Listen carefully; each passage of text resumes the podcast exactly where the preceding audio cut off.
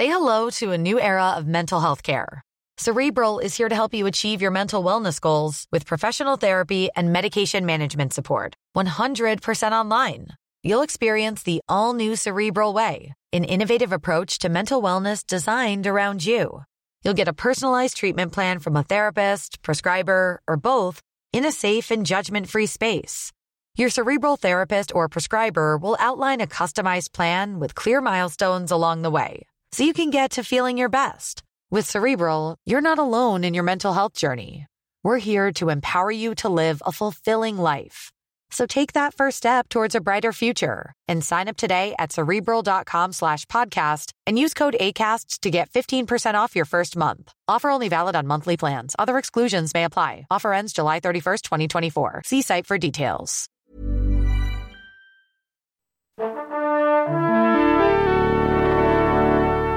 Pourquoi t'as choisi de faire ce boulot-là, toi? Bah, si je fais journaliste, c'est évidemment pour être célèbre. Moi, je veux être connu. Tu sais pourquoi? Pour niquer les gonzesses. Salut c'est ciné, votre rendez-vous avec le cinéma qui vous revient en version club, notre salon de discussion plus ou moins régulier autour des grandes et petites histoires de ce fantastique milieu du cinéma que nous aimons tant. Ici, ça faisait bien trop longtemps que nous n'avions pas cédé au plaisir de se retrouver pour causer de tout, de rien et de bien d'autres choses encore pendant une petite heure ou un peu plus si le cœur nous en dit. Je dis nous, car je ne suis évidemment pas seul, sinon ce ne serait pas un club ou alors ce serait super triste. Je ne suis pas seul, disais-je, car ils sont six, ouais quand même, à m'accompagner ce soir. Ça va être, je le sens, un énorme bordel, mais c'est tant mieux. Il y a Lélo Jimmy Batista, salut Jimmy. Salut Thomas. Julien Dupuis, salut Julien. Salut Thomas. Alexandre Hervaux, bonjour Alexandre. Salut Thomas. David Honor, salut David, espèce Je d'imbécile. un petit bruitage pour Un Alex. petit bruitage pour Alex. Et Stéphane Moïse qui est là aussi, salut Stéphane. Salut Thomas. Et Perrine Kenson est assis à ma droite, bonjour Perrine. Salut Thomas. La mort de Stanley, la fin de Filmstruck, les washoes qui raccrochent un petit jeu vidéo de western. Voilà les thèmes de ce ne, ce- ne- ne- ça marche pas du tout. Voilà les thèmes de ce No Ciné Club 11e dit non. Et c'est parti. Bon, ça va, on vous fait pas chier là. Non, c'est sûr, je rêve. Non mais je découvre le nom de l'émission parce que ça fait juste la 150 millième fois que je la présente. Avant toute chose, on vous le rappelle, si vous nous suivez donc en direct sur Facebook et YouTube, vous pouvez interagir avec nous dans les commentaires, interpellez-nous, posez-nous des questions, on tâchera euh, de sélectionner les meilleurs et d'y répondre. C'est promis, on le fera à la fin de l'émission. Notre premier sujet, impossible d'y échapper depuis hier, tout le gratin de la pop culture rend hommage à l'un de ses papes, de ses pères fondateurs, Stan Lee, qui vient tout juste de nous quitter, qui fut le visage public le plus fameux des éditions Marvel, le co-créateur en tant que scénariste de dizaines de super-héros, aux côtés de dessinateurs aussi prestigieux et géniaux que Jack Kirby, Steve Ditko ou John Romita. Alors qu'est-ce qui restera de Stan the Man dans la mémoire collective? Est-ce que ce sera la copaternité de Spider-Man ou les caméos dans les pénibles adaptations ciné de ces héros costumés? Stéphane Euh, en- en- hier soir, il y, a, bon, il y a eu beaucoup d'hommages, comme tu dis, et, Mhm. et- et un, un des hommages euh, que qui est très simple en fait de Alex de la Iglesia, et que, euh, une phrase. C'est le père en fait de, de, de, de l'épique moderne. C'est Ouais. ça. Et c'était vraiment euh, super bien euh, résumé. Parce que euh, je pense que pour, euh, pour euh, tous les enfants en fait qui ont grandi avec euh, les, les films, enfin les, les- pas les films Marvel, les, euh, les comic books Marvel justement, euh, bah, c'était une ouverture vers la mythologie. Hein. Je suis pas en train de dire quelque chose de c'est assez assez basique finalement quoi. Mais euh, mais c'était important parce que il avait euh, cette capacité, c'est ce qui le, ce qui le hum, lui permettait à lui en fait de sortir de, de, de la concurrence en fait et notamment de. Il avait cette euh, cette approche en fait. Euh, du quotidien en fait, du réalisme en fait. Donc euh, on dit souvent il y a un côté soap dans euh, les créations de Stanley, notamment les, les- dans les années 60, euh, les premiers trucs quoi. C'est, moi je trouve ça un poil réducteur de dire soap à ce moment-là parce que c'est vraiment un truc où il y avait une, je pense l'idée de d'ancrer ces personnages-là dans des figures que les lecteurs pouvaient reconnaître. C'est-à-dire ils pouvaient se projeter dans Spider-Man, ils pouvaient se projeter dans dans, dans Banner pour ensuite être, euh, comment dire, euh, se fantasmer comme Spider-Man ou, euh, Ouais. ou, euh, ou Hulk, quoi. Donc, euh, moi, c'est ça. Je sais qu'en tout cas, moi, euh, c'est le créateur d'une des plus euh, belles, euh, d'un des plus beaux persos de la pop culture qui est Spider-Man pour moi.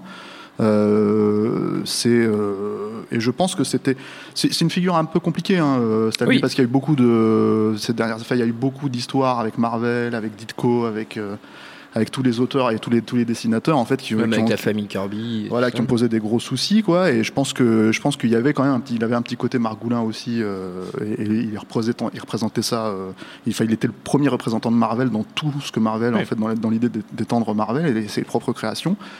Souvent, il s'est vraiment réapproprié, euh, comment dire, euh, la paternité des personnages. Mm. Mais euh, à côté de ça, je pense que euh, un peu comme, enfin moi c'est comme ça que je le lis, mais un peu comme Jim Henson avec Kermit, il avait vraiment dans certains des personnages, il avait vraiment projeté son âme en fait euh, et sa, la meilleure part de lui-même en fait dans, euh, dans la création de ces personnages-là. Je pense que c'est pour ça qu'un personnage comme Peter Parker en fait résonne euh, dans tous les petits geeks en fait qui lisaient, euh, Oui, qui lisaient ça quand ils étaient gamins et, et c'est pour ça que le personnage existe encore euh, 50 ans après quoi. Donc euh, donc euh, donc voilà. Euh, ces dernières années, euh, je pense que la plupart des gens le connaissent parce qu'il faisait ses caméos dans, Oui. dans, dans les films Très Marvel. euh, du coup. voilà, mais y compris. Enfin, euh, c'était compréhensif en fait quand il faisait ça dans X-Men ou dans, Oui. ou dans Spider-Man au début. Un peu moins euh, quand c'est des persos euh, qui, qui, comment dire, qu'il a jamais créé. Voilà, Oui. Dans Deadpool, ça n'a pas grand intérêt en fait. non, c'était- ça Euh, fait juste euh, gimmick quoi. ça, oui, puis ça fait clin d'œil de clin d'œil, quoi. Donc, euh, donc voilà. Euh, mais c'était son rôle. Il a toujours, encore une fois, euh, il a toujours euh, représenté Marvel. euh, il a été le, le visage de Marvel, quoi. Et, euh, et, euh, et à un point où lui-même, en fait, se mettait en, comment dire, en, en scène dans ses propres BD. hein. Il y a, euh, quand on lisait Strange, en fait, quand on était gamin, on Mm. voyait, il y avait des numéros spéciaux Oui, où en fait, sûr. il, il était lui-même dessiné. Ouais. Et on t'expliquait qui était Marvel le Comics, voilà euh, et ce qui était le créateur de, de tous Ouais. ces personnages là quoi. Donc euh, donc voilà. Surtout parce qu'il avait déjà 70 ans à l'époque. Aussi, il a Ouais. toujours eu 70 ans, Ouais, même et, quand il en avait 95. et voilà. Et effectivement, bon, il avait 95 ans. euh, il, était- il est mort à 95 ans. euh, il a, euh, il avait perdu sa femme l'an dernier. Mm. il avait des gros soucis de santé. Il avait Oui, des gros oui. problèmes personnels aussi. euh, apparemment, tout le monde essayait de plus ou moins lui dilapider son, son Oui. héritage. Il n'a pas eu une fin de vie extrêmement joyeuse. ouais. Voilà. Mais mais je comprends en fait que il- même s'il a l'âge qu'il a, en fait, je comprends que c'est créé cette, cette espèce d'engouement depuis hier soir en fait, puisque bah, c'est quand même ouais, le, le, le père des, des, des récits épiques actuels. Quoi. David, Euh, bah moi, moi j'ai une, j'ai beaucoup moins une culture euh, comics. Enfin, j'ai même pas du tout de culture comics. Donc, euh, moi, clairement, je fais partie de ceux qui ont découvert euh, même son existence avec ses caméos dans les, dans les, dans les films euh, au cinéma. Euh, je trouve que c'est, euh, c'est euh, une figure qui, même sur le tard, en fait, même sur les dernières années de sa vie, avait un, avait un comment dire, un, un aspect intéressant. C'est euh, en tout cas, ce qu'on pouvait voir dans les, dans les making-of ou dans, euh, ou dans tout ce qui était un peu raconté autour des films, après peut-être peut à des fins promotionnelles, mais qu'il avait l'air, euh, comment dire, joyeusement passionné par, euh, par Mm. tous les, tout ce qu'impliquaient les adaptations et tout ce qu'impliquait le, le, le fait de porter les univers qu'il avait créés au cinéma et le porter avec des moyens qui, qui permettaient ben, donner, d'y donner vie euh, avec euh, plus ou moins de réussite. Et bon, enfin, déjà beaucoup parlé des, des films Marvel. euh, Mm. euh, dans, nos- dans nos cinés, Euh, moi je trouve que c'est aussi, euh, c'est aussi bah, mine de rien une figure très importante dans, dans l'histoire d'Hollywood parce que en fait si on fait un peu le cumul de tous les films dont il est à travers Marvel coproducteur, c'est c'est une manne colossale. Enfin, Oui. Je pense que ça doit être sûrement le, enfin, le nom qui agrège le plus de millions de dollars au box-office euh, euh, dans l'histoire du cinéma. Et puis, euh, et puis je trouve que, hum, que c'est aussi un, personnage qui, qui, qui comment dire, peut. Enfin, ça, c'est un truc que, que je lisais en fait dans le. Il y a un très bon portrait dans le Libé. Euh, qui, a été, qui a été publié, je crois, aujourd'hui. Alex, euh, Alex Souris ne l'a pas lu, je sais pas. il écoute pas. Il Et, écoute euh, pas. et euh, en fait, euh, il y, a, y a un aspect, c'est que effectivement, on disait que c'est le, c'est le co-créateur de Spider-Man, il est co-créateur de pas mal de personnages, Oui. et en même temps, c'est resté, ben, juste parce qu'il a aussi vécu un peu plus longtemps que les autres, euh, la figure qui, euh, qui a incarné tout ça. Et, euh, et à la fin du portrait, en fait, euh, il souligne le fait que euh, il, il, il avait plus du tout tendance à attirer la couverture à lui, en tout cas dans les dernières années, et a toujours rappelé euh, que les, les- les personnages de, de Marvel, à commencer par Spider-Man, bah, c'était pas que lui et qu'il Oui. y avait aussi tout un, tout un héritage autour de lui. Donc c'est sûr qu'il le, il le symbolisait, mais, mais, mais voilà, c'est un, c'est un- moi j'ai un, rapport pas du tout aussi puissant que j'imagine ceux qui ont, qui ont lu les, comics en étant enfant, etc. Mais, euh, mais on on peut pas passer à côté du fait que c'est, euh, ça a été quelqu'un de, très important.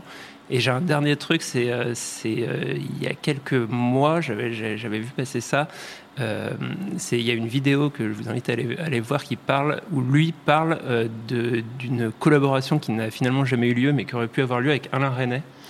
Et, Ah oui, bien sûr, et c'est assez, euh, c'est assez marrant, et du coup, euh, il raconte bah, comment, comment il a rencontré Alain Resnais. Qui était un euh, grand fan de comics. Qui était un grand fan de comics, qui était très fan de- du travail de, Mmh.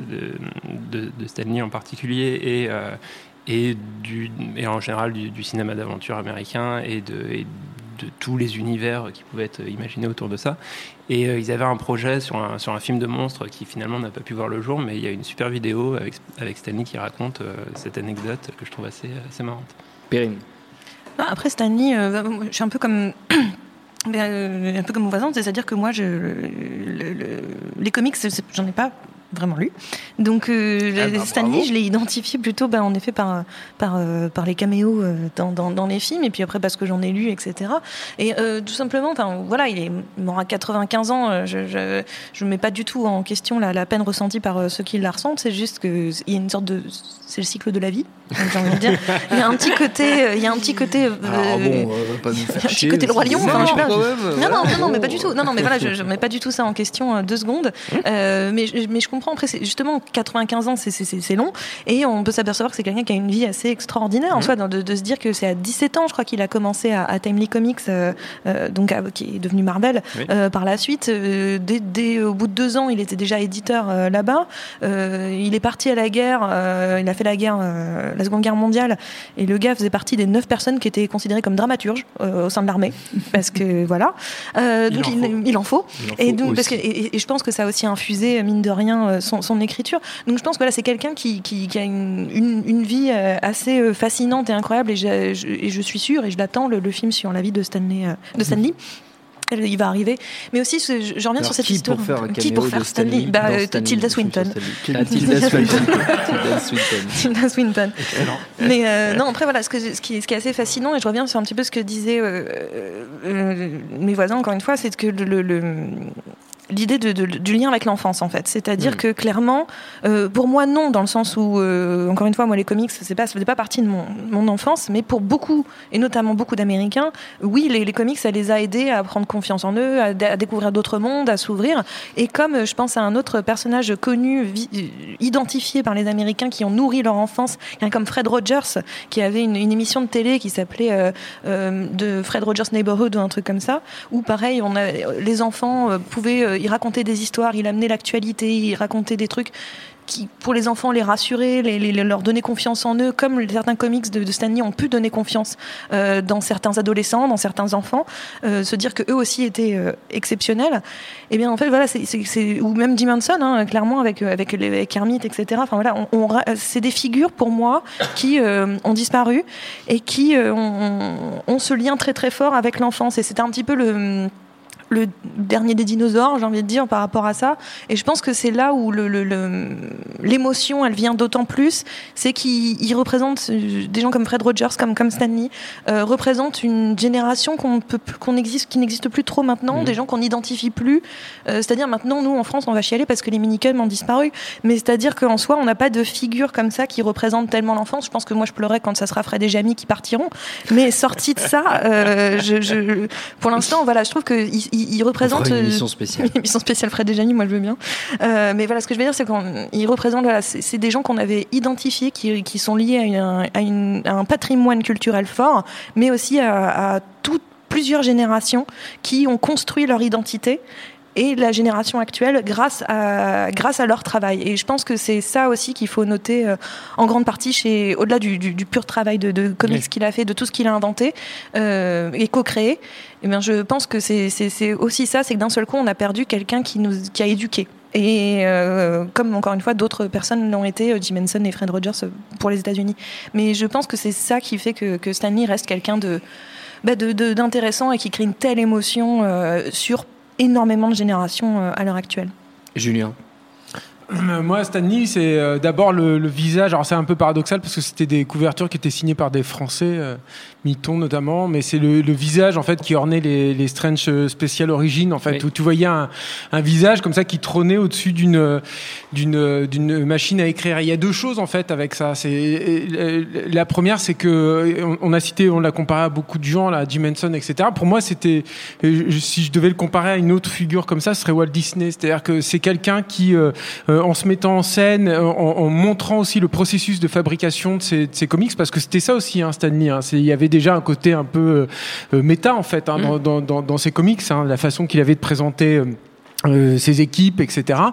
Donc il, il a euh, il a créé un genre en fait. Il a créé euh, et il s'est mis lui-même euh, comme partie prenante en fait de ce genre. Il est il était une figure. Il a il, il personnifie en fait un genre de narration, un type de divertissement.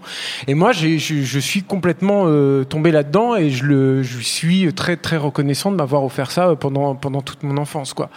Euh, le, truc aussi qui moi qui m'a toujours plu aussi chez chez Stanley, c'est que il y, a, il y a un côté hédoniste en fait de, de la narration. C'est-à-dire que Stanley, c'est pas Stanley, c'est un pseudo. Il réservait son, son vrai nom en fait pour le grand roman qu'il n'aura finalement Oui, jamais écrit en fait de toute ouais. sa vie. Et du coup, je vois là-dedans une espèce, il y avait une, une, une frénésie créatrice en fait chez, chez Stanley, euh, surtout à l'époque où il a créé euh, les X-Men, euh, Spider-Man, etc., qui était extrêmement légère. Qui, alors, il y avait des thèmes très graves. Hein, il, il ancrait souvent ses personnages. D'ailleurs, c'est une des qualités par rapport aux personnages d'ici. Euh, une des qualités de Marvel, c'était de les ancrer dans, au, au plus près de l'humain finalement. Oui. C'est-à-dire d'a- d'avoir à la fois un ancrage dans un lieu précis, euh, New York là en l'occurrence, hein, qu'il a complètement euh, euh, contribué à, à, à magnifier, à iconifier. Il a façonné dans l'imaginaire. ouais. Voilà, mais, mais aussi. Euh, de temps en temps, bah, il suivait vachement le mouvement, etc. Mais il avait, euh, euh, comment dire, il y, avait presque pas d'état d'âme en fait chez Stanley. C'est-à-dire qu'il il, enchaînait les créations comme ça. et Il, y avait, il y avait, euh, en apparence, en tout cas, euh, très très peu de de, de, de réflexion en fait. C'était juste qu'il fallait, il fallait créer, il fallait présenter des nouveaux personnages.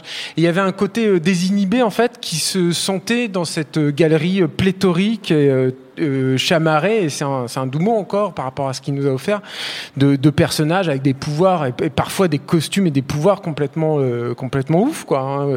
Et, euh, et, et- et- un- moi, je trouve que c'est un- c'est important en fait de rappeler ça euh, à l'heure où, où justement les productions Marvel, c'est tout l'inverse aujourd'hui. C'est C'est c'est des films extrêmement responsables euh, qui marchent sur des œufs tout le temps, qui doivent respecter un cahier des charges monumental, euh, qui ne doivent pas choquer, qui ne doivent Justement, on nous pose une question sur ce sujet précis que, Oui. Tu, que tu amènes très bien. On nous demande si sa mort à Stanley, et c'est Evoque euh, 993, qui nous demande si sa mort euh, va changer quelque chose au niveau de la direction artistique des films du MCU. Mais je pense pas que Non, ça genre, je pense pas du tout. Il n'était pas du tout impliqué là-dedans. Ouais. Je crois qu'il regardait ça. Il faisait juste. Bah, il a. C'est ce qu'il faisait d'ailleurs depuis très longtemps. Il le faisait très bien. hein. C'était. euh, c'était un peu comment dire euh, l'homme sandwich en fait de, de, de Marvel parce qu'il a il avait cette faconde euh, il avait euh, un côté extrêmement sympathique aussi Euh, c'est une silhouette aussi hein, Stanley s'est créé vraiment littéralement un personnage comme je pense que Disney s'est aussi créé littéralement un personnage avec sa moustache etc il y avait un truc qui était euh, je pense que Stanley euh, l'homme lui-même finalement on le connaît pas beaucoup c'est marrant parce qu'il il était en représentation constante quoi. Mais c'était une représentation extrêmement euh, savoureuse. Euh, et moi c'est ça en fait que je retiens surtout de, du bonhomme et évidemment après tout ce qu'il a rapporté à, à l'histoire du, du comics et donc par extension aussi des, des bandes dessinées et, en- et par extension de la narration. On a parlé de Alain René et c'est euh, David faisait référence à ce petit film qui a été produit par euh, Criterion, si mes souvenirs sont bons, euh, où il raconte ses- les deux projets de films qu'il avait avec Alain René, mais il a, il a aussi rencontré Federico Fellini. Donc, s'il y, a une- y a une rencontre entre Fellini, si Fellini s'est intéressé à, à Stanley, Oui. c'est bien qu'il y avait quelque chose qui était en, en- en train de se passer. Et, ce- et c'est ça qui est aussi fascinant aussi chez Stanley, c'est-à-dire que son panel finalement de- de- d'activités était extrêmement large. Il a créé des figures de monstres modernes, purs monstres modernes, euh, au-delà encore une fois de la figure du super-héros. Il a créé des vraies figures de monstres modernes. J'ai un Hulk, av- avant d'être un super-héros, c'est une figure monstrueuse. Oui. Euh, et, euh, et il a cassé encore une fois le modèle qui était un peu plus euh, euh, figé, pour le coup plus euh, littéralement affilié à la mythologie de, de, de, de la DC. Donc il y a, il y a beaucoup de choses quand même à retenir de Stanley. Sans évidemment euh, tomber dans les travers de la géographie. Oui, C'est-à-dire bien que sûr. Stan Lee, ça reste quand même euh, un vrai margoulin. Et c'est vrai qu'il y a, il y, a, il y a des très très grands créateurs euh, de la Marvel qui ont, je pense, euh, souffert de sa faculté à se réapproprier donc d'une part ses, ses créations, mais aussi les, les dividendes liés à la création. Et puis, euh, puis Stan Lee, parfois, bah, il n'était pas, pas très inspiré. Je veux dire, les, les premières collaborations d'adaptation en fait, qu'il a amenées vers la fin des années 70, notamment le deal avec Universal et tout, bah, c'était, euh, il y avait euh, pour une série Hulk qui était, euh, qui était correcte, bah, il y avait beaucoup de choses, des téléfilms notamment, qui étaient Oui. particulièrement honteux. Et quand il est parti de Marvel et qu'il a lui-même essayé de recréer des, Oui. des personnages dans les années 90, faut pas oublier ça non plus. hein. Il y avait, il y avait des choses qui étaient vraiment toutes pourries. Moi, je me souviens d'un, d'un projet avec Pamela Anderson, par exemple, qui était ni fait ni à faire. Euh, mais il n'empêche que ce, il a- n'y a, pas beaucoup de, de créateurs de- nés dans les années, dans le 20e siècle, en fait, qui auront euh, autant marqué, en fait. Et je pense qu'ils sont là, les grands auteurs, quand même, Mm. finalement. Euh, c'est un, un mec comme Stanley, je pense hein, que c'est un mec qui restera parce que c'est un mec qui a euh, euh, profondément euh, euh, créé en fait des personnages qui au-delà en fait du box-office aujourd'hui de Marvel. Encore une fois, ça c'est un peu un rideau de fumée, mais je pense que ça restera. Je pense que euh, Spider-Man, il, il restera une fois que euh, Marvel euh, se sera un peu planté, par exemple. Mm. Alex, qui est derrière, qui se Euh, cache. bah, je vais faire court parce qu'on est comme Ouais. tous à.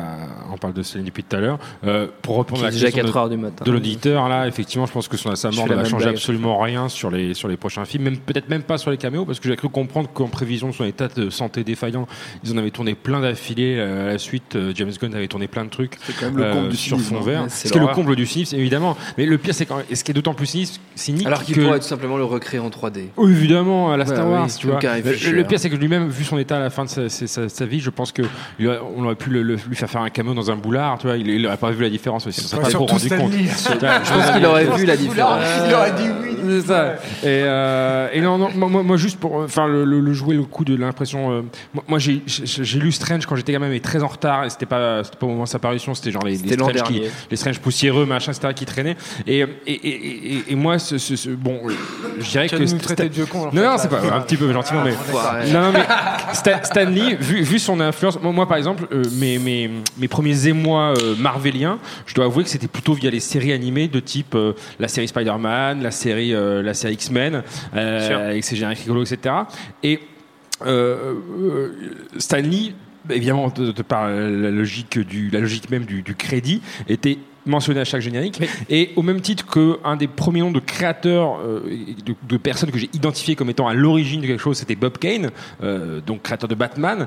Euh, Stan Lee, de par sa, sa- sa- sa- son, incroyable productivité et, voilà, et tout son cheptel de création, euh, c'est un nom que j'ai été amené très jeune à voir très souvent.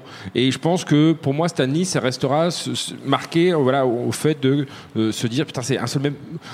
À tel point que je pense qu'à un moment, je me suis, j'ai eu des doutes, tu vois. Je suis presque de la même façon qu'on voyait les, les- sur les bibliothèques vertes, euh, Alfred Hitchcock présente, et on savait pertinemment que c'était pas lui qui l'écrivait, et c'était Oui. juste un prête-nom, voilà, pour faire euh, euh, l'aventure et le service après-vente. Au bout d'un moment, je me suis même demandé si euh, Stanley, c'était pas euh, euh, toute une équipe ou un nom de studio, voilà. Donc c'est à peu près tout ce que j'avais raconté là-dessus. Sinon, euh, euh, reste une piste, beau gosse.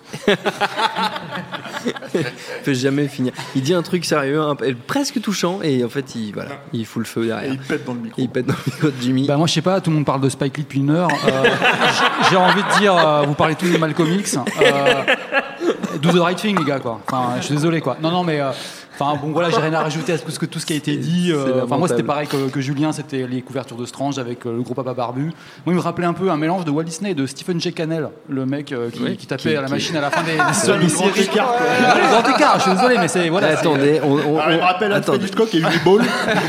Non, non, non. Mais par contre, alors un truc à savoir, c'est que c'est un, c'est un homonyme, il a un homonyme, euh, Stan Lee, qui est aussi un guitariste euh, d'un groupe punk qui s'appelle les Dickies, Oui, exact. et ouais. qui avait fait la BO de- des clowns, des clowns tueurs venus Ouais. d'ailleurs, Ouais. venus de l'espace. Venus de l'espace, Voilà. De l'espace. Et euh, voilà, et voilà. Ouais. Il y a un lien. euh, J'arrive toujours à trouver un lien quelque mal, part. Il est, il est ténu, Voilà, il est ténu, mais il existe. Mais sinon, lien. oui, comme disait euh, Alex, voilà, euh, la France reconnaissante. Voilà. Pourquoi pas Euh, Très bien. Je sais pas pourquoi on les a mis côte à côte, Jimmy et Alex. C'était vraiment une Avec les bières. Oui, avec les bières. Les deux du bout de la une table. super mauvaise idée en fait. C'est vraiment les mecs de- du, à côté du radiateur. Ouais, c'est ça, tomber son, son truc, c'est infernal. toute votre vie, ce sera ça en fait. hein, C'est ça. En regardant les réseaux sociaux. Les mecs ont presque 40 ans, c'est toujours les camps du fond de la classe. Euh, le No Ciné Club continue. Alexandre revient. C'est désormais une tradition. Avant notre prochain sujet, on joue. Show me what you got. Et on va commencer par un petit quiz à destination de nos amis autour de la table. Un quiz forcément vu l'actualité dédié à Marvel Comics. Cinq questions vachardes sur le sujet. Le premier qui répond a gagné. Quentin, on peut mettre le petit. euh, voilà, j'aime bien, j'adore. ça fait trop. euh, ça fait Julien Lepers à fond. Euh, première question. Spider-Man est sans doute l'un des héros, on l'a dit, les plus emblématiques de euh, créés par Stan Lee, mais il a failli porter d'autres noms. Savez-vous lesquels? Arakman. Euh, il avait pensé à Flyman. Tout à fait. Flyman et. T'as déjà à dire 1 sur 2, c'est déjà pas mal. Je sens que il y a- Julien va gagner, comme à chaque fois. Il y avait un tiret entre Fly et Là, on n'a pas ce niveau de détail. Mais du coup, Flyman, il aurait, ça aurait pas été. un Bah, ça aurait homme pas Non, été mais en fait, il Ça, pensait à. il- pas- son truc, c'était un super-héros qui pouvait euh, grimper euh, Voilà, sur les le murs, mur. etc. Donc il a failli ici s'appeler Insectman. Voilà, Flyman Insectman. et Insectman. C'était quand même vachement moins bien que Spider-Man. Euh, dans les comics, la destruction des villes lors des batailles épiques des super-héros est un problème récurrent, donc Marvel a trouvé une solution avec une entreprise chargée de rebâtir les lieux à l'identique. Est-ce que vous connaissez son nom? Bah, Acme, qu'on avait tout le temps, là. Acme, non. Non. Non. Damage Control, ça s'appelle. Ah oui. Eh ouais, C'est eh pas mal ouais, comme eh ouais, pas mal, c'est pas mal, c'est pas mal. Un autre euh, personnage emblématique de l'univers Marvel, c'est Hulk, évidemment, on l'a dit, reconnaissable aisément à sa couleur verte, mais ça n'est pas sa couleur originelle. Gris. Oh là là, bravo, bien, ouais, je suis trop fort, Attends. trop fort. Non mais je sais. Strange spécial origine. Ouais, ouais, bah, bien sûr. Tant qu'on parle de super-héros, on a beaucoup causé ces dernières années, notamment dans cette émission de Black Panther, super-héros noir, dont le nom très connoté politiquement dans l'Amérique des années 60-70 a fini par gêner quand même un peu Marvel qui a décidé de le changer. Savez-vous par quoi il fut remplacé? Ah merde, j'avais suivi ça, mais. euh. Enfin, pas à l'époque, hein, j'étais pas là. Si, si, t'étais là. Black Panther, ouais, non. Euh, si, si, mais je me rappelle plus. Donc ils ont, ils ont pas cherché très très Non, loin. non, euh, c'était Black. The Panther? Parce qu'il y a eu le Faucon, mais c'est un autre personnage. euh, C'était pas The chez- Panther. Ils ont gardé Black, et puis ils ont changé euh, Ah bon? Black. Puma ou Black truc Puma, ouais. Presque. ouais. Black Light, non. Black Cougar Non. Mon site préféré d'ailleurs. Black Leopard Léopard? Oui, bien joué, Perrine Kenson. C'est lucky guess, comme on dit. Non, je Black cherche. Leopard, C'est très proche. effectivement. pas la- effectivement. la vanne d'Alexandre sa juste valeur. C'est vrai qu'on n'a pas apprécié la vanne d'Alexandre à sa juste valeur. Tu peux la refaire, Alexandre? Non, j'avais suggéré Black Cougar en précisant que c'était mon site préféré. J'avais compris. J'avais malheureusement bien, bien entendu. Euh, c'est triste. Non, c'est triste. Et puisque nous sommes, malgré les apparences et la présence d'Alexandre Herbeau, une émission de cinéma, dernière question quel grand, très grand acteur issu d'une illustre famille du cinéma américain a choisi un pseudonyme inspiré par un héros Nicolas de Marvel Cage. Oui, merci. Putain, Putain, alors là, je- de me faire Dégoûté, tu t'es fait griller sur une question de Nicolas. Cage. Putain, Jimmy Batista grillé. Bien sûr, je sais. Bien sûr qu'il le C'est savait. une double référence en plus. Depuis hein, son- euh, Oui, à Luke Cage et John Cage. oui. ouais. Moi, je Et connais que quoi- Luke Cage. Oui, je sais, ça m'étonne pas. Euh, c'est horrible ce que je dis, c'est méchant. Moi, je sais pas, bah, c'est qui John Cage? Vas-y. C'est hein, un compositeur de, de, de, de musique contemporaine. on va dire avant-gardiste. Avant-gardiste, voilà. d'accord. Musique C'est contemporaine. Je connaissais lui, pas lui. C'est pas, un- c'est pas trop un punk, mais c'est pas grave, on continue. Et puis on s'en fout en plus. Euh, qui arrivera à proposer une offre alternative de qualité au mastodonte de la vidéo à la demande? C'est la question qui nous taraude à l'annonce de la fermeture programmée de Filmstruck, cette plateforme de VOD dédiée aux cinéphiles qui proposait un catalogue ramassé mais trié sur le volet. Elle venait tout juste d'arriver en France il y a quelques mois, mais ses actionnaires, dont Warner, ont décidé de réviser leur stratégie de fermer boutique. La plateforme sera donc inactive d'ici la fin du mois de novembre. C'est bien triste. Est-ce que ça veut dire que Netflix et Amazon vont manger toute la concurrence à terme? Julien ça tombe sur toi. Alors ça, je sais rien, je sais pas Bah, du je tout te si- demande pas de prédire l'avenir. hein, Non, non, contre. bah non, je, je serais bien. Je, je vais pas jouer les Cassandres, hein, mais euh, et, et- et puis euh, et, et puis euh, si s'il y a, si on doit euh, faire un peu de prospection, euh, il y a, y a une possibilité dans la fermeture que la fermeture de de de, de Filmstruck coïncide avec la la volonté en fait de Warner de proposer un service de, Oui. de vidéo à la demande qui soit un peu plus conséquent à l'avenir. Enfin, Oui. en tout cas, c'est comme ça qu'ils l'ont qu'ils l'ont présenté. Plus ou moins. Voilà, la vraie question qui se pose, parce que le- il y a une autre raison en fait qui a été avancée, c'est que il- ça reste un marché de niche, c'est leur propre terme. Et, euh, et- et m- moi, la question que me pose en fait cette, euh, cette disparition, c'est euh, quelle place pour la cinéphilie, au sens euh, classique en fait du terme, euh, dans le dans ces nouvelles euh, façons de consommer le cinéma. Euh, C'est-à-dire que quand on, on- on- Netflix, en tout cas en France, euh, t'as pas de film muet. Je crois que le seul film muet euh, qui est proposé actuellement, c'est Vie Artiste.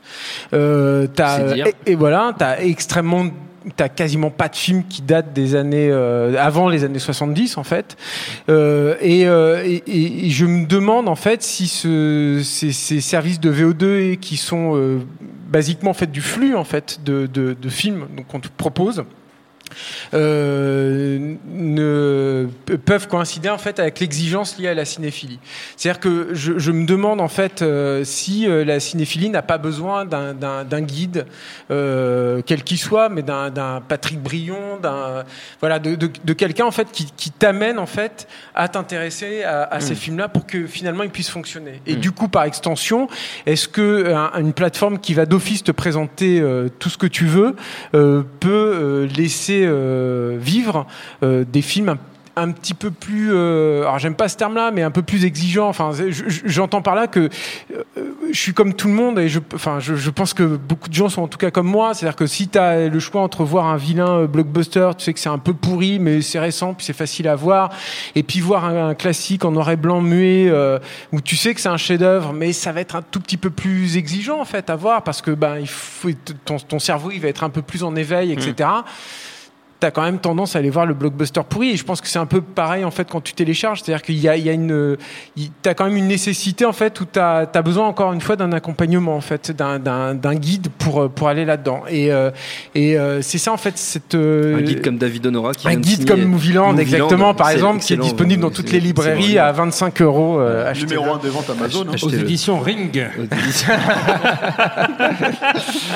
Donc voilà, non mais c'est la, c'est la seule question. En fait, le, le truc c'est qu'il y, a- il y a beaucoup de, de cinéphiles, enfin en tout cas euh, évidemment surtout aux États-Unis, puis de, de cinéastes. Il y a une, une pétition qui a été lancée en ligne pour euh, pour que subsiste le site. Bon alors la pétition, j'ai pas l'impression qu'elle euh, elle, elle- elle soit en train de cartonner. Mais il y a Bill Hader qui a pris position aussi. Ouais, mais mais euh, Toro, des gens comme voilà, ça. mais mais euh, mais c'est c'est- ça reste quand même une question en fait. C'est-à-dire que je, je pense que malgré tout, quoi qu'on en dise, chaque support, chaque façon de consommer le cinéma induit une- un certain type en fait de cinéphilie.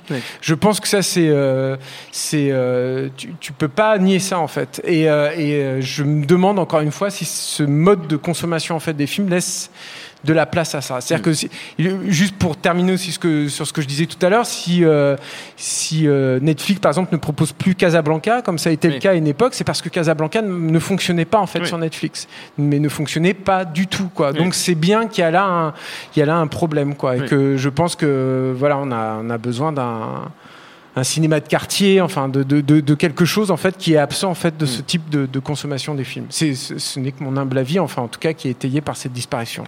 David, tu, tu, levais, tu Euh, levais la main. Oui, oui, parce que enfin, je suis assez d'accord avec. tu vas avoir la euh, parole après. non, mais je, je suis assez d'accord vous avec pouvez les. prendre une bière, hein, y a pas de les, souci. les comparaisons, euh, les comparaisons avec le monde réel, en fait, euh, en, en parlant de- des, des- des services de VOD et de SVOD, euh, des services comme euh, Netflix ou Amazon Prime. euh, même s'ils proposent une, as- une- quantité de films euh, pas totalement négligeables, euh, sont vraiment pour moi des, plus des, euh, des prolongations d'une offre de télévision qui en gros te, te présélectionne des, des programmes qui vont t'occuper euh, plutôt que, que une version moderne du, du vidéoclub.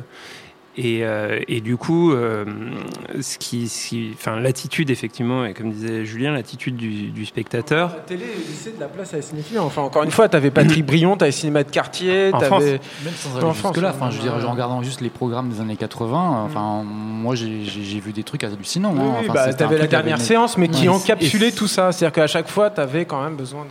Mais, mais effectivement, et c'est pour ça qu'il y a deux, il y a deux trucs qui se télescopent. Il y a d'une part le, le modèle économique qui y a derrière, et en fait, euh, et en fait le, le- le modèle économique. euh, enfin, je parle pas du modèle économique qui finance Netflix, mais le, le modèle économique qui sous-tend l'achat des droits pour Netflix.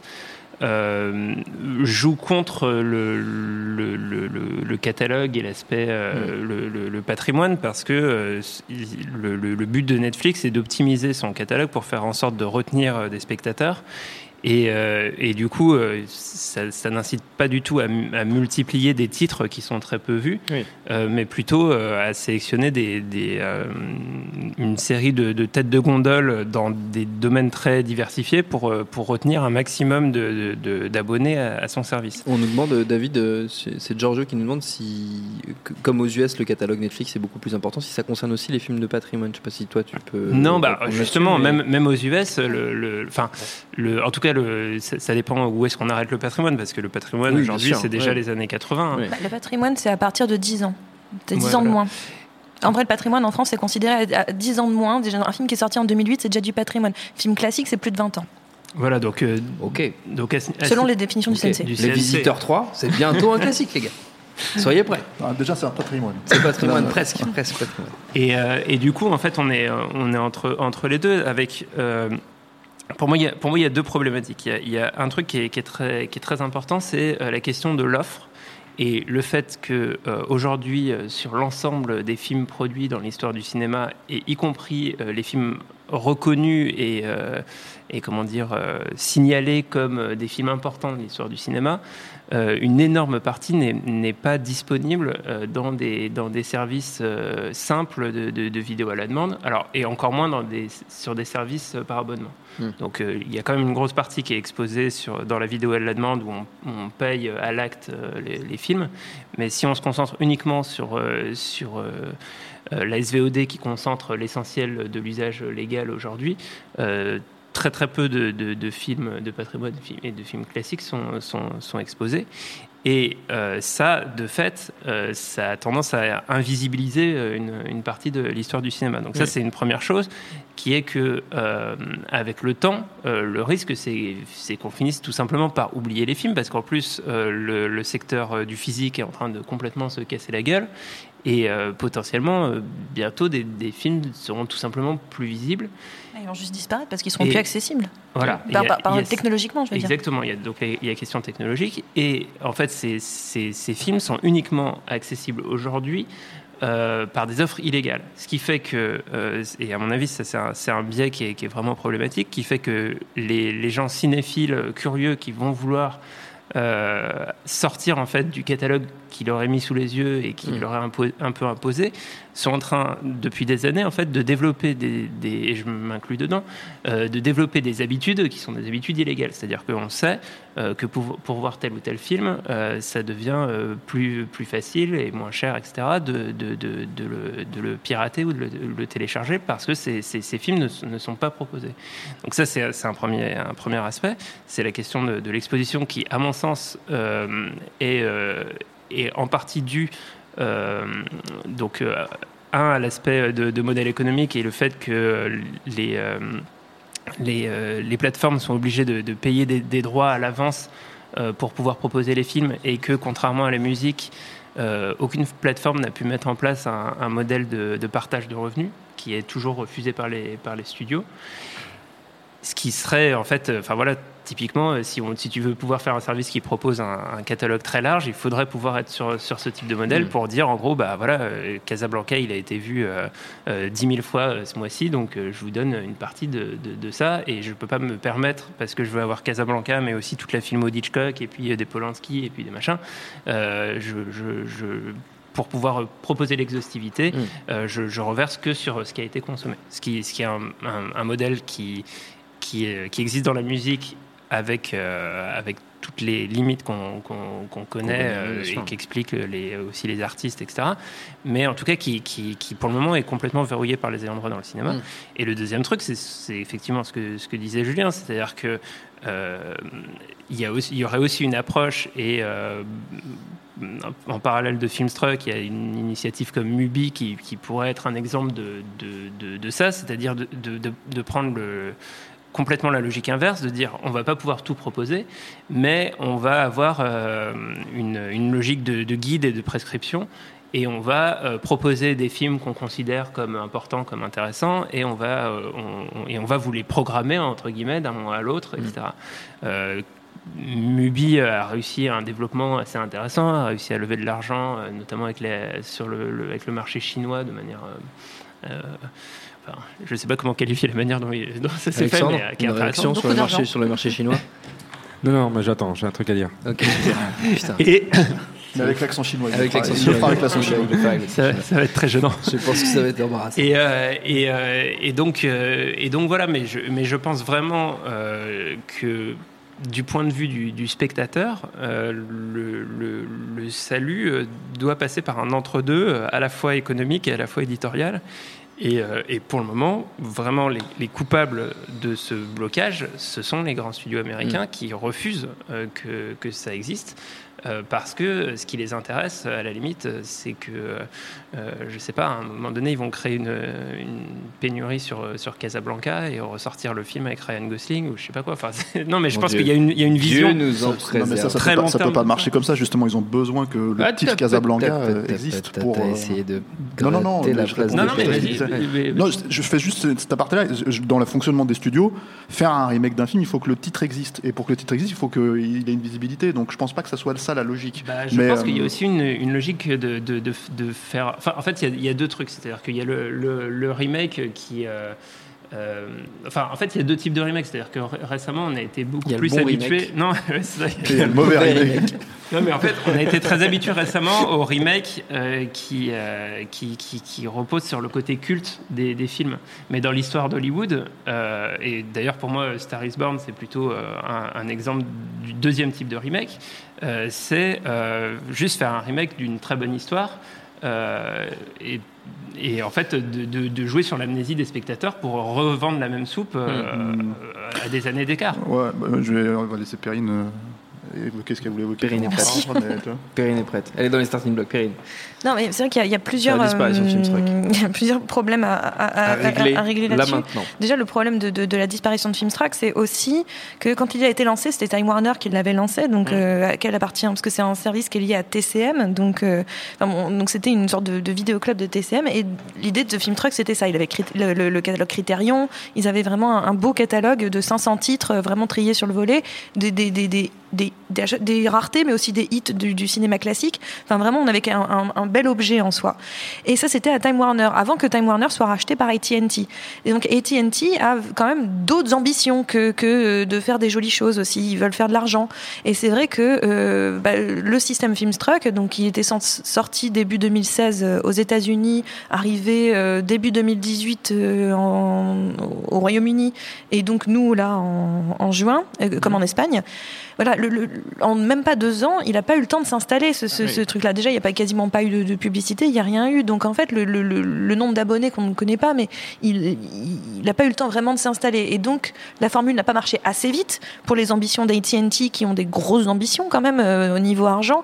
Donc c'est ça aussi. Là, ils font, ils- ils proclament un truc avec leur espèce de nouvelle plateforme, etc. Sans dire qu'ils veulent faire concurrence à Netflix, mais clairement ils veulent faire concurrence à Netflix.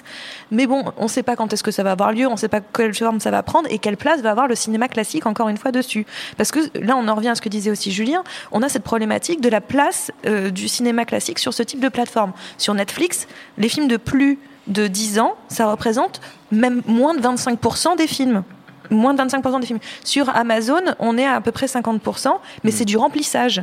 C'est du remplissage aussi, parce que, et je parle sur les plateformes françaises, hein, de, de ces deux, enfin, les parties françaises de ces deux plateformes, là où par exemple quelque chose comme Canal Play, on est plus de l'ordre de plus de 70%, parce que euh, il y a tout le catalogue aussi, il y a tous les catalogues euh, français, notamment Studio Canal, etc., qui est le plus gros catalogue euh, de, de films classiques euh, et patrimoine euh, français. Mais euh, donc on a, on a une problématique, c'est que c'est du remplissage aussi pour remplir des quotas européens, parce que maintenant on va obliger les, plateformes à avoir 30% d'œuvres européennes, donc ils vont remplir avec du cinéma de patrimoine. Mais ce cinéma, il sera jamais mis en avant.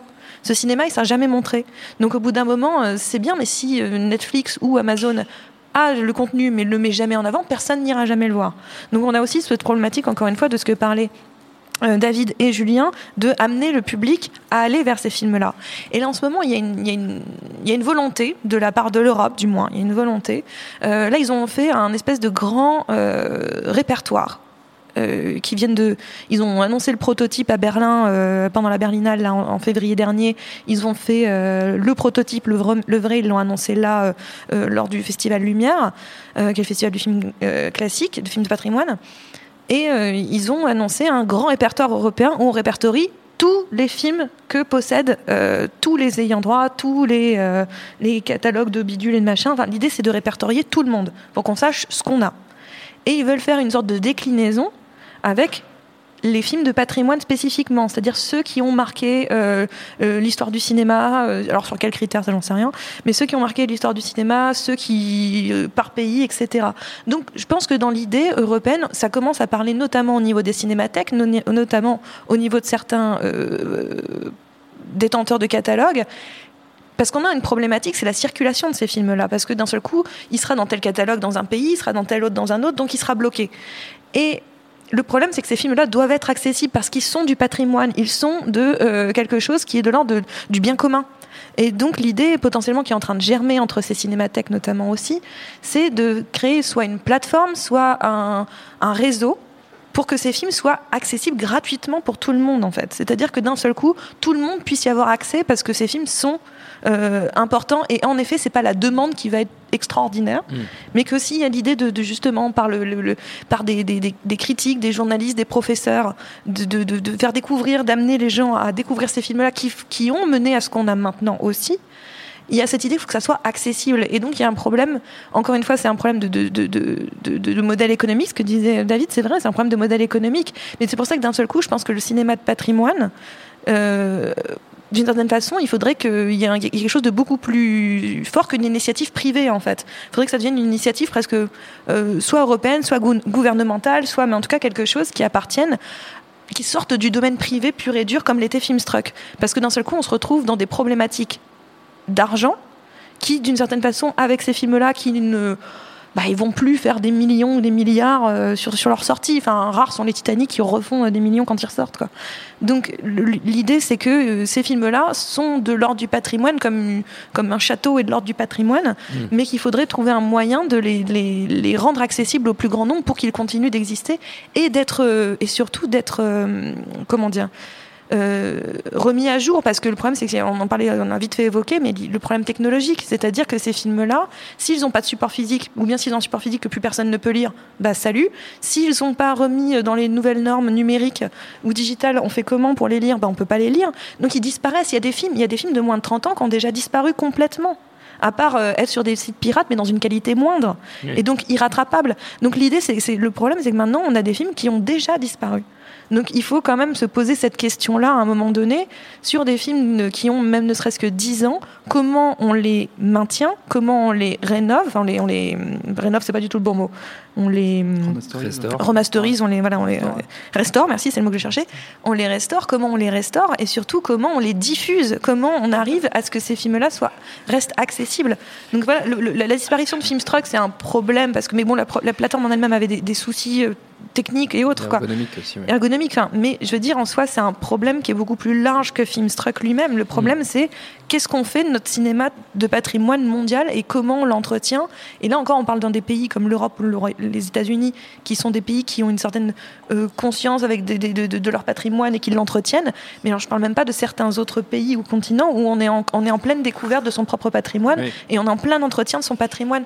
Donc ça, ça pose d'autres questions beaucoup plus larges encore que euh, malheureusement le problème Filmstruck qui vient de se passer et qu'on espère trouver une, pour ceux qui y ont bossé euh, une solution euh, Oui. plutôt rapidement. Jimmy. Bah, moi, le seul conseil que j'aurais, c'est de vous acheter le bouquin de Patrick Brion, euh, Minuit, qui est hyper bien, qui coûte très cher. Alors, ce que je vous conseille d'assez, c'est de, faire, de vous acheter deux Movieland. Vous faites signer par David. Vous essayez de revendre ça. Vous pouvez essayer d'en avoir un. Vous pouvez avoir, avoir le bouquin de Patrick Brion. Non, mais en fait, c'est génial parce qu'en fait, il a fait un bouquin. Moi, au début, quand je l'ai reçu, euh, je l'avais précommandé pour l'avoir moins cher. Et je me suis Les dit, bons euh, mais qu'est-ce plans, que c'est- les bons plans, Qu'est-ce que c'est c'est que cette merde? Parce qu'en gros, il y a- c'est juste un index de films avec des photos et tout de tout ce qui est passé au cinéma de minuit.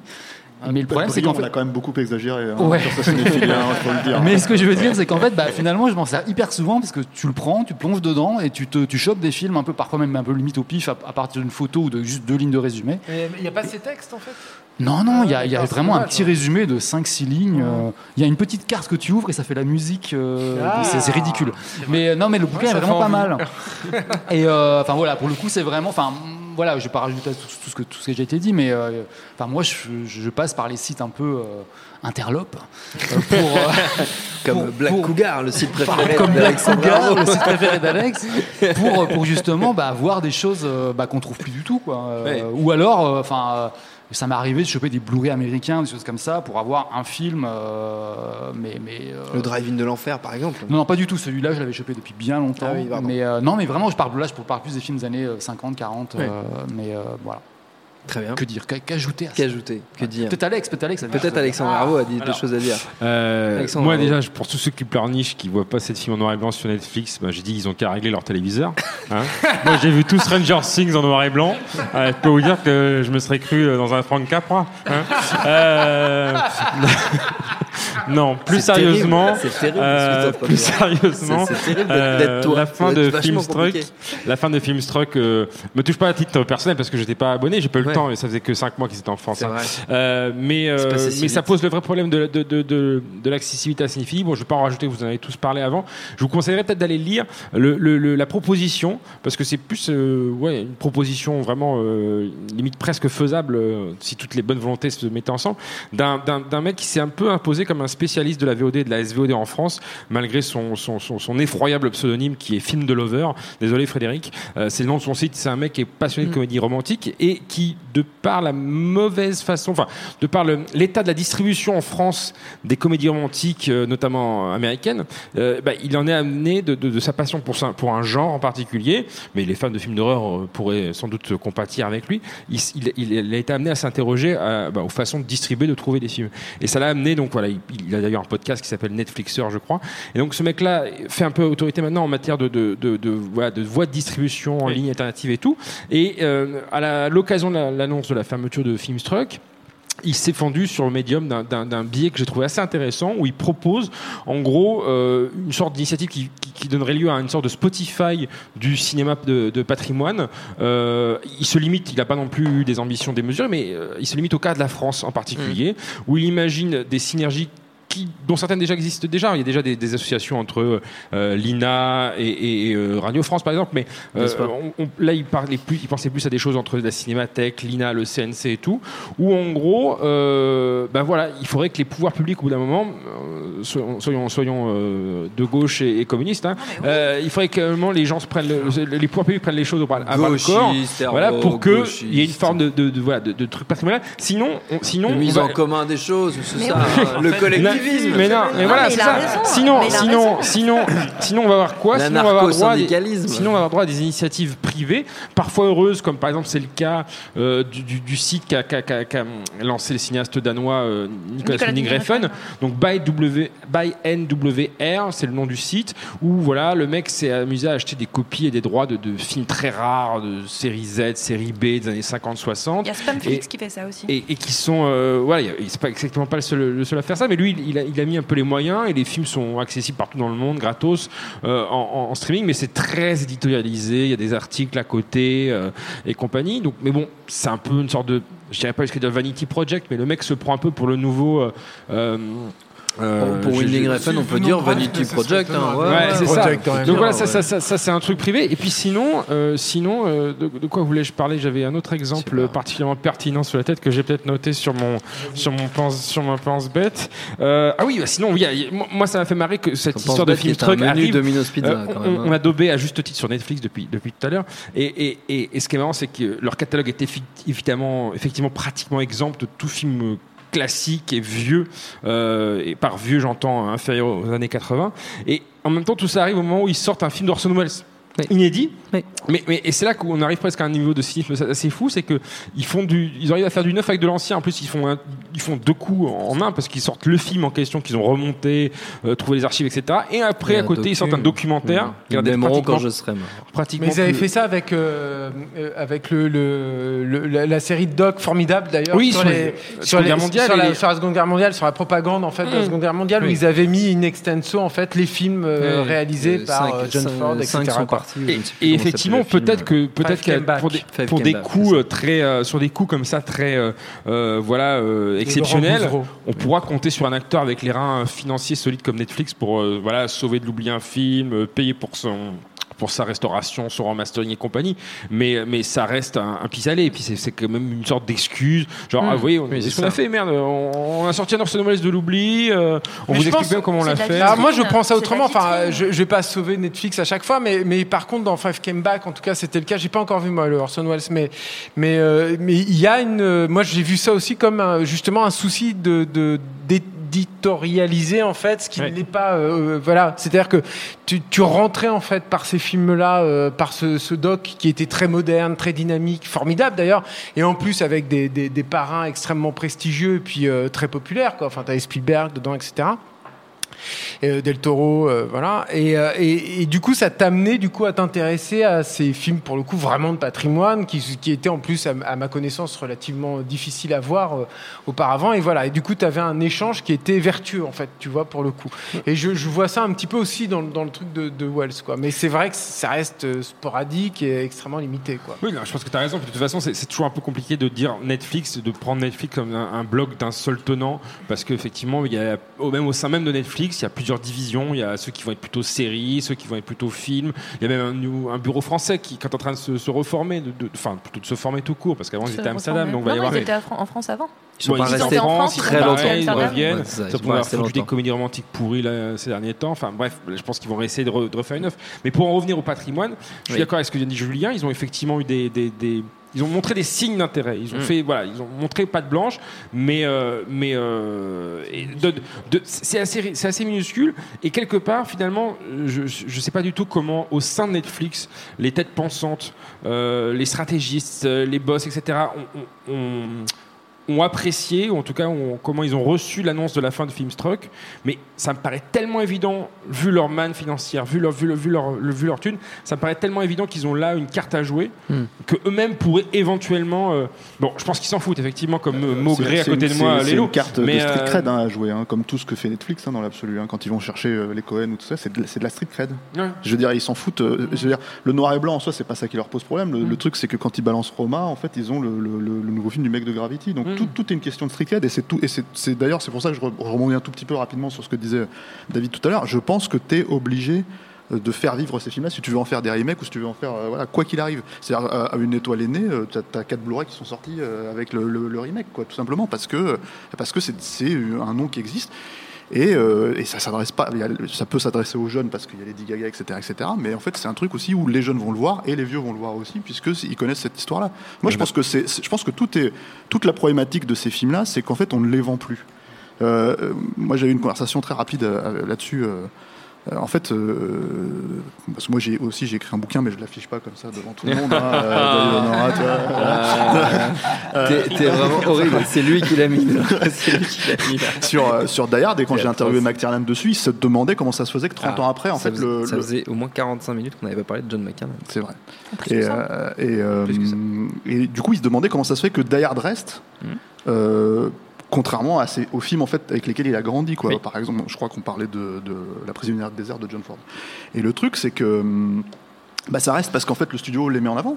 C'est c'est aussi ça le truc. C'est-à-dire que quand Die Hard est ressorti euh, là en Blu-ray 4K, etc., etc., que c'était les 30 ans du film, ils ont fait euh, euh, un super screening à Los Angeles avec Bruce Willis, avec voilà, sans McTiernan apparemment, mais, et avec avec les acteurs du film et tout, juste parce qu'en fait voilà, le studio quand le studio s'intéresse au truc et que peut-être ils ont effectivement un remake en tête dans, dans X temps, là il faut le faire une suite, bah ils les mettent en avant. Et, et- et lui se demandait, il disait comment ça se fait que les films avec lesquels moi j'ai grandi qui ont cette valeur-là pour moi, en fait, ne, ne- ne sont pas mis en avant. Et c'est ça, c'est-à-dire qu'en fait, il n'y a pas de market. C'est pas qu'une histoire de studio, hein, c'est les, les ayants droit, Oui, donc c'est des, des éditeurs de DVD souvent. Et en fait, euh, à tort, euh, les, les- les- les DVD qui se vendent. Le marché du DVD souffre hein, beaucoup, hein, il, est en, il est en plantage euh, assez violent.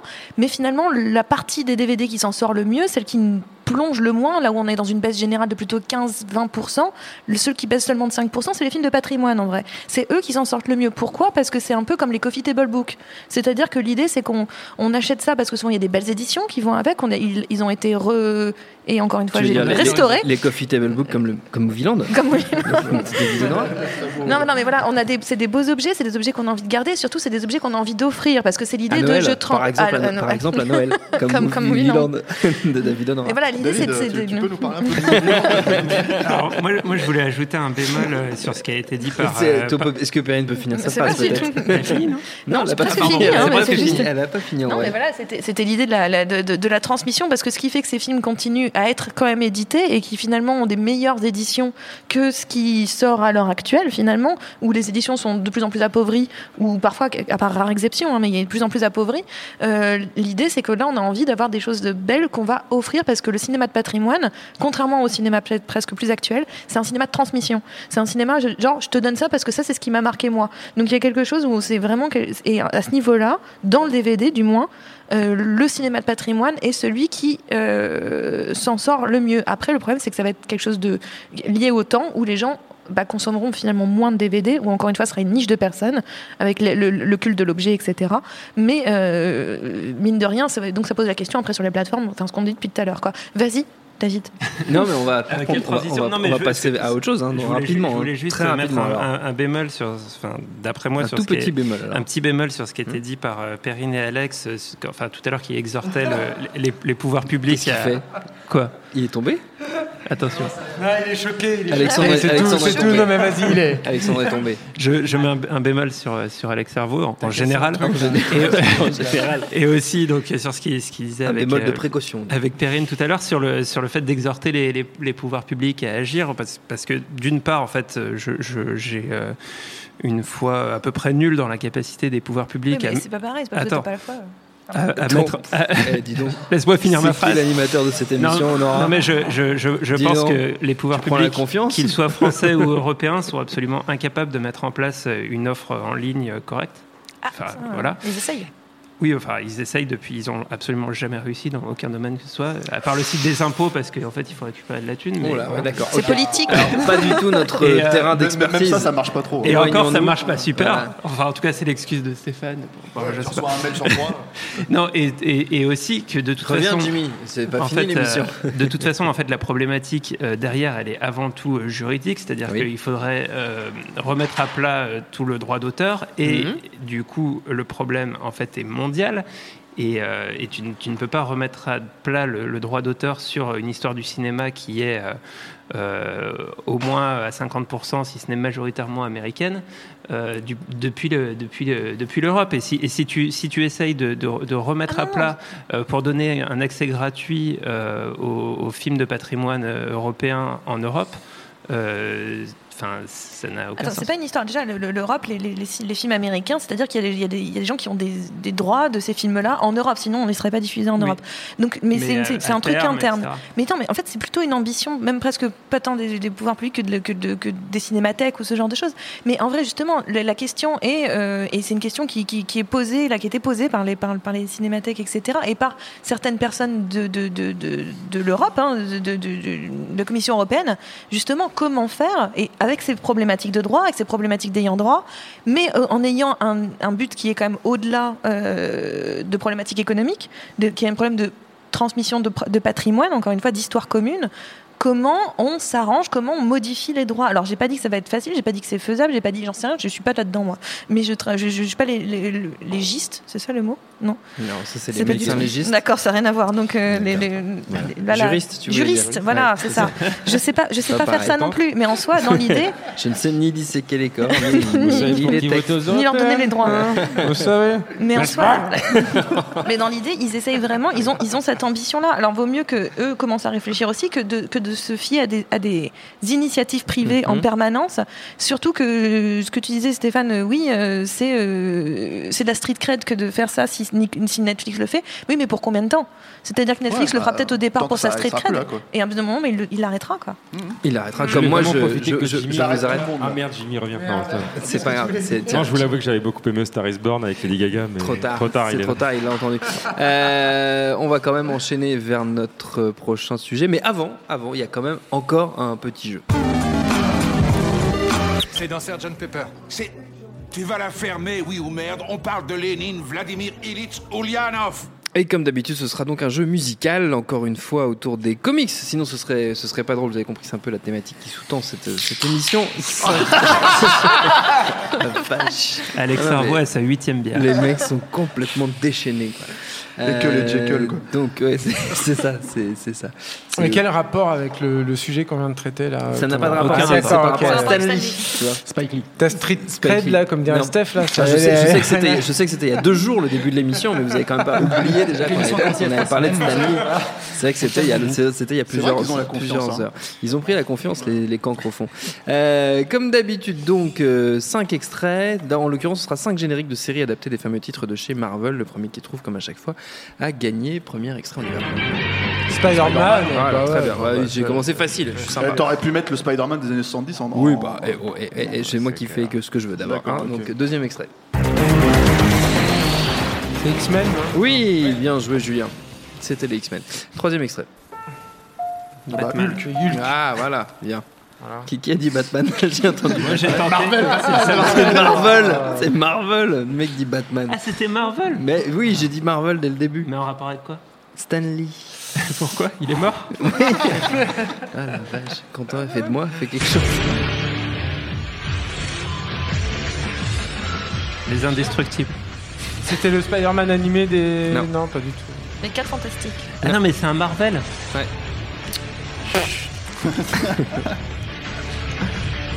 Ah, ça fait pas les malins, hein Luke Cage Non. Non. Non, c'est Blade. Blade, c'est quoi la série La euh, série télé Blade, ouais. La Ah, série en fait qui a la été série faite avec télé. Sticky Fingers là Ouais, la série avec Sticky Fingers. Mais c'est de la merde, Euh, ce truc. non, Ah oui, mais bien c'est sûr, bas, c'est de la merde. J'ai C'est pas dit que coup c'était bas, c'est un coup Série bas. de David S. Goyer. Bah ouais, ouais, ouais, ouais, ouais, c'est de la grosse daube. Mais c'est pas grave. Allez, cinquième et dernier.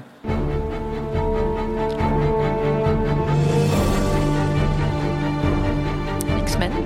Ah, pas loin. Les Une quatre sé- fantastiques. Série, Wolverine. série télé. Série télé, toujours. Pas loin des X-Men. C'est pas la série euh, Les Avengers des années 80, euh, des Non, années c'est une 2000. série toute, c'est une série qui est Ah. en cours encore. Ah bon Une série encore proche des X-Men. Ouais, mais je regarde pas les séries récentes. Si, bien joué, Alexandre. Bravo. Hein C'est Legion, ouais. C'est Lég- Ah, mais Légion. on essaie ce genre de série. Mais j'étais que sur. D'accord. ok. Ok, super. Non, mais c'est bien, vous avez tous. Non mais c'est vrai que tu mélanges un peu de dessin animé. Ouais, moi, je crois est sur le dessin animé. J'ai dit non, de, j'ai c'est dit de assez fourbe, euh, séries comme jeu. D'habitude, on se défend pas trop. On, Marvel. a- on annule. On annule le jeu. On peut annuler, ouais, je pense. N'interviens pas, David. Tu as Il dit y aura un troisième Batman. quiz après Il y a, il y a l'instant VF. Parce qu'on peut le remplacer et en fait on passe David qui parle de son, de son De pendant, Land. pendant 3 C'est minutes. suffisant. C'est suffisant. Euh, prochain sujet.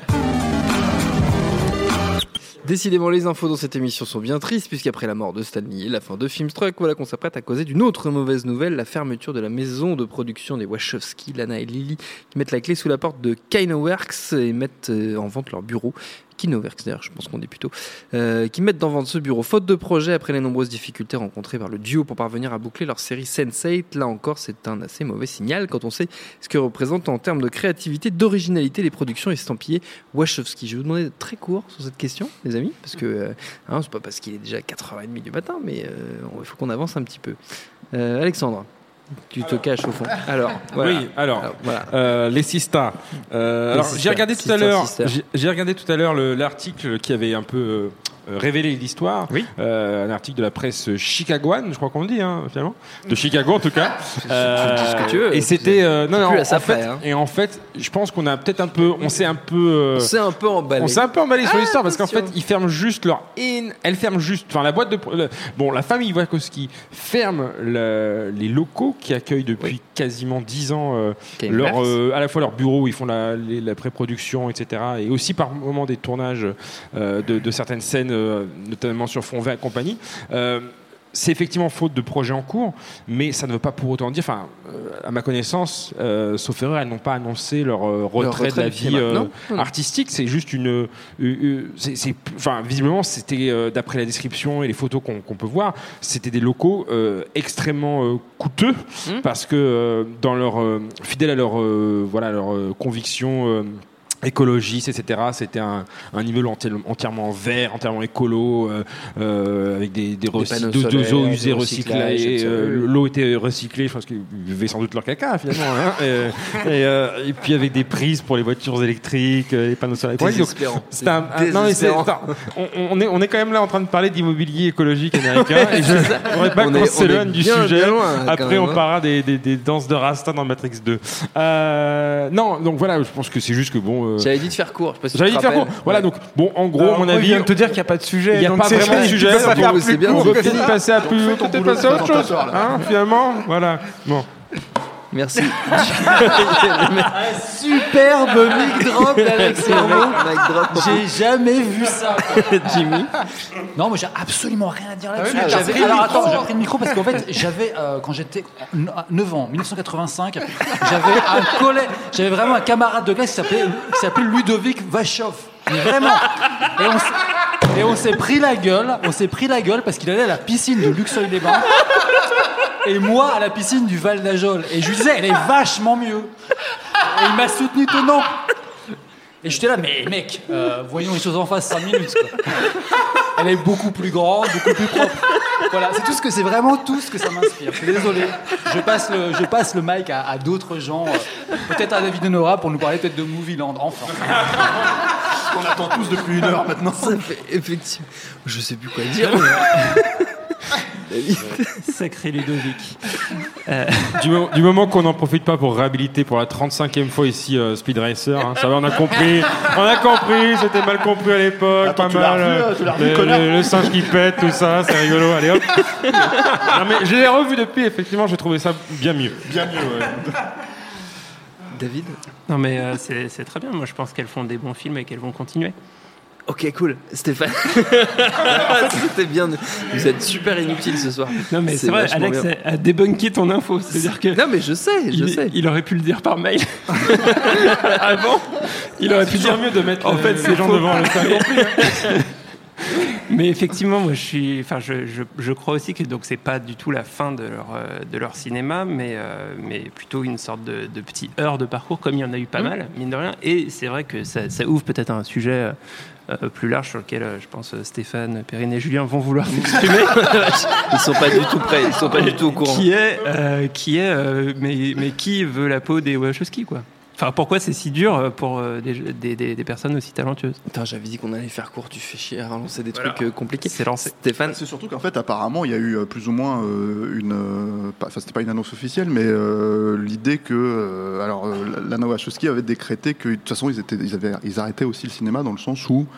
Euh, ils avaient fait ce qu'ils avaient à faire en fait Mm. euh, dans ce milieu-là et vu que c'est quand même assez compliqué aujourd'hui euh, pour eux de monter des projets ambitieux euh, voilà donc c'était pour ça qu'on voulait en parler mais bon effectivement si si on est des journalistes qui ne vérifient pas nos sources Cela dit, je crois que j'avais cru voir passer il y a moins, moins de six mois l'annonce selon laquelle un, un scénariste avait été engagé pour euh, écrire une, une prolongation de Matrix. Enfin, quand je dis prolongation, c'est-à-dire euh, Oui, mais sans de eux. assez vague, sans oui, sans eux, mais Sans elle. on peut imaginer Sans elle, ouais. sans merde.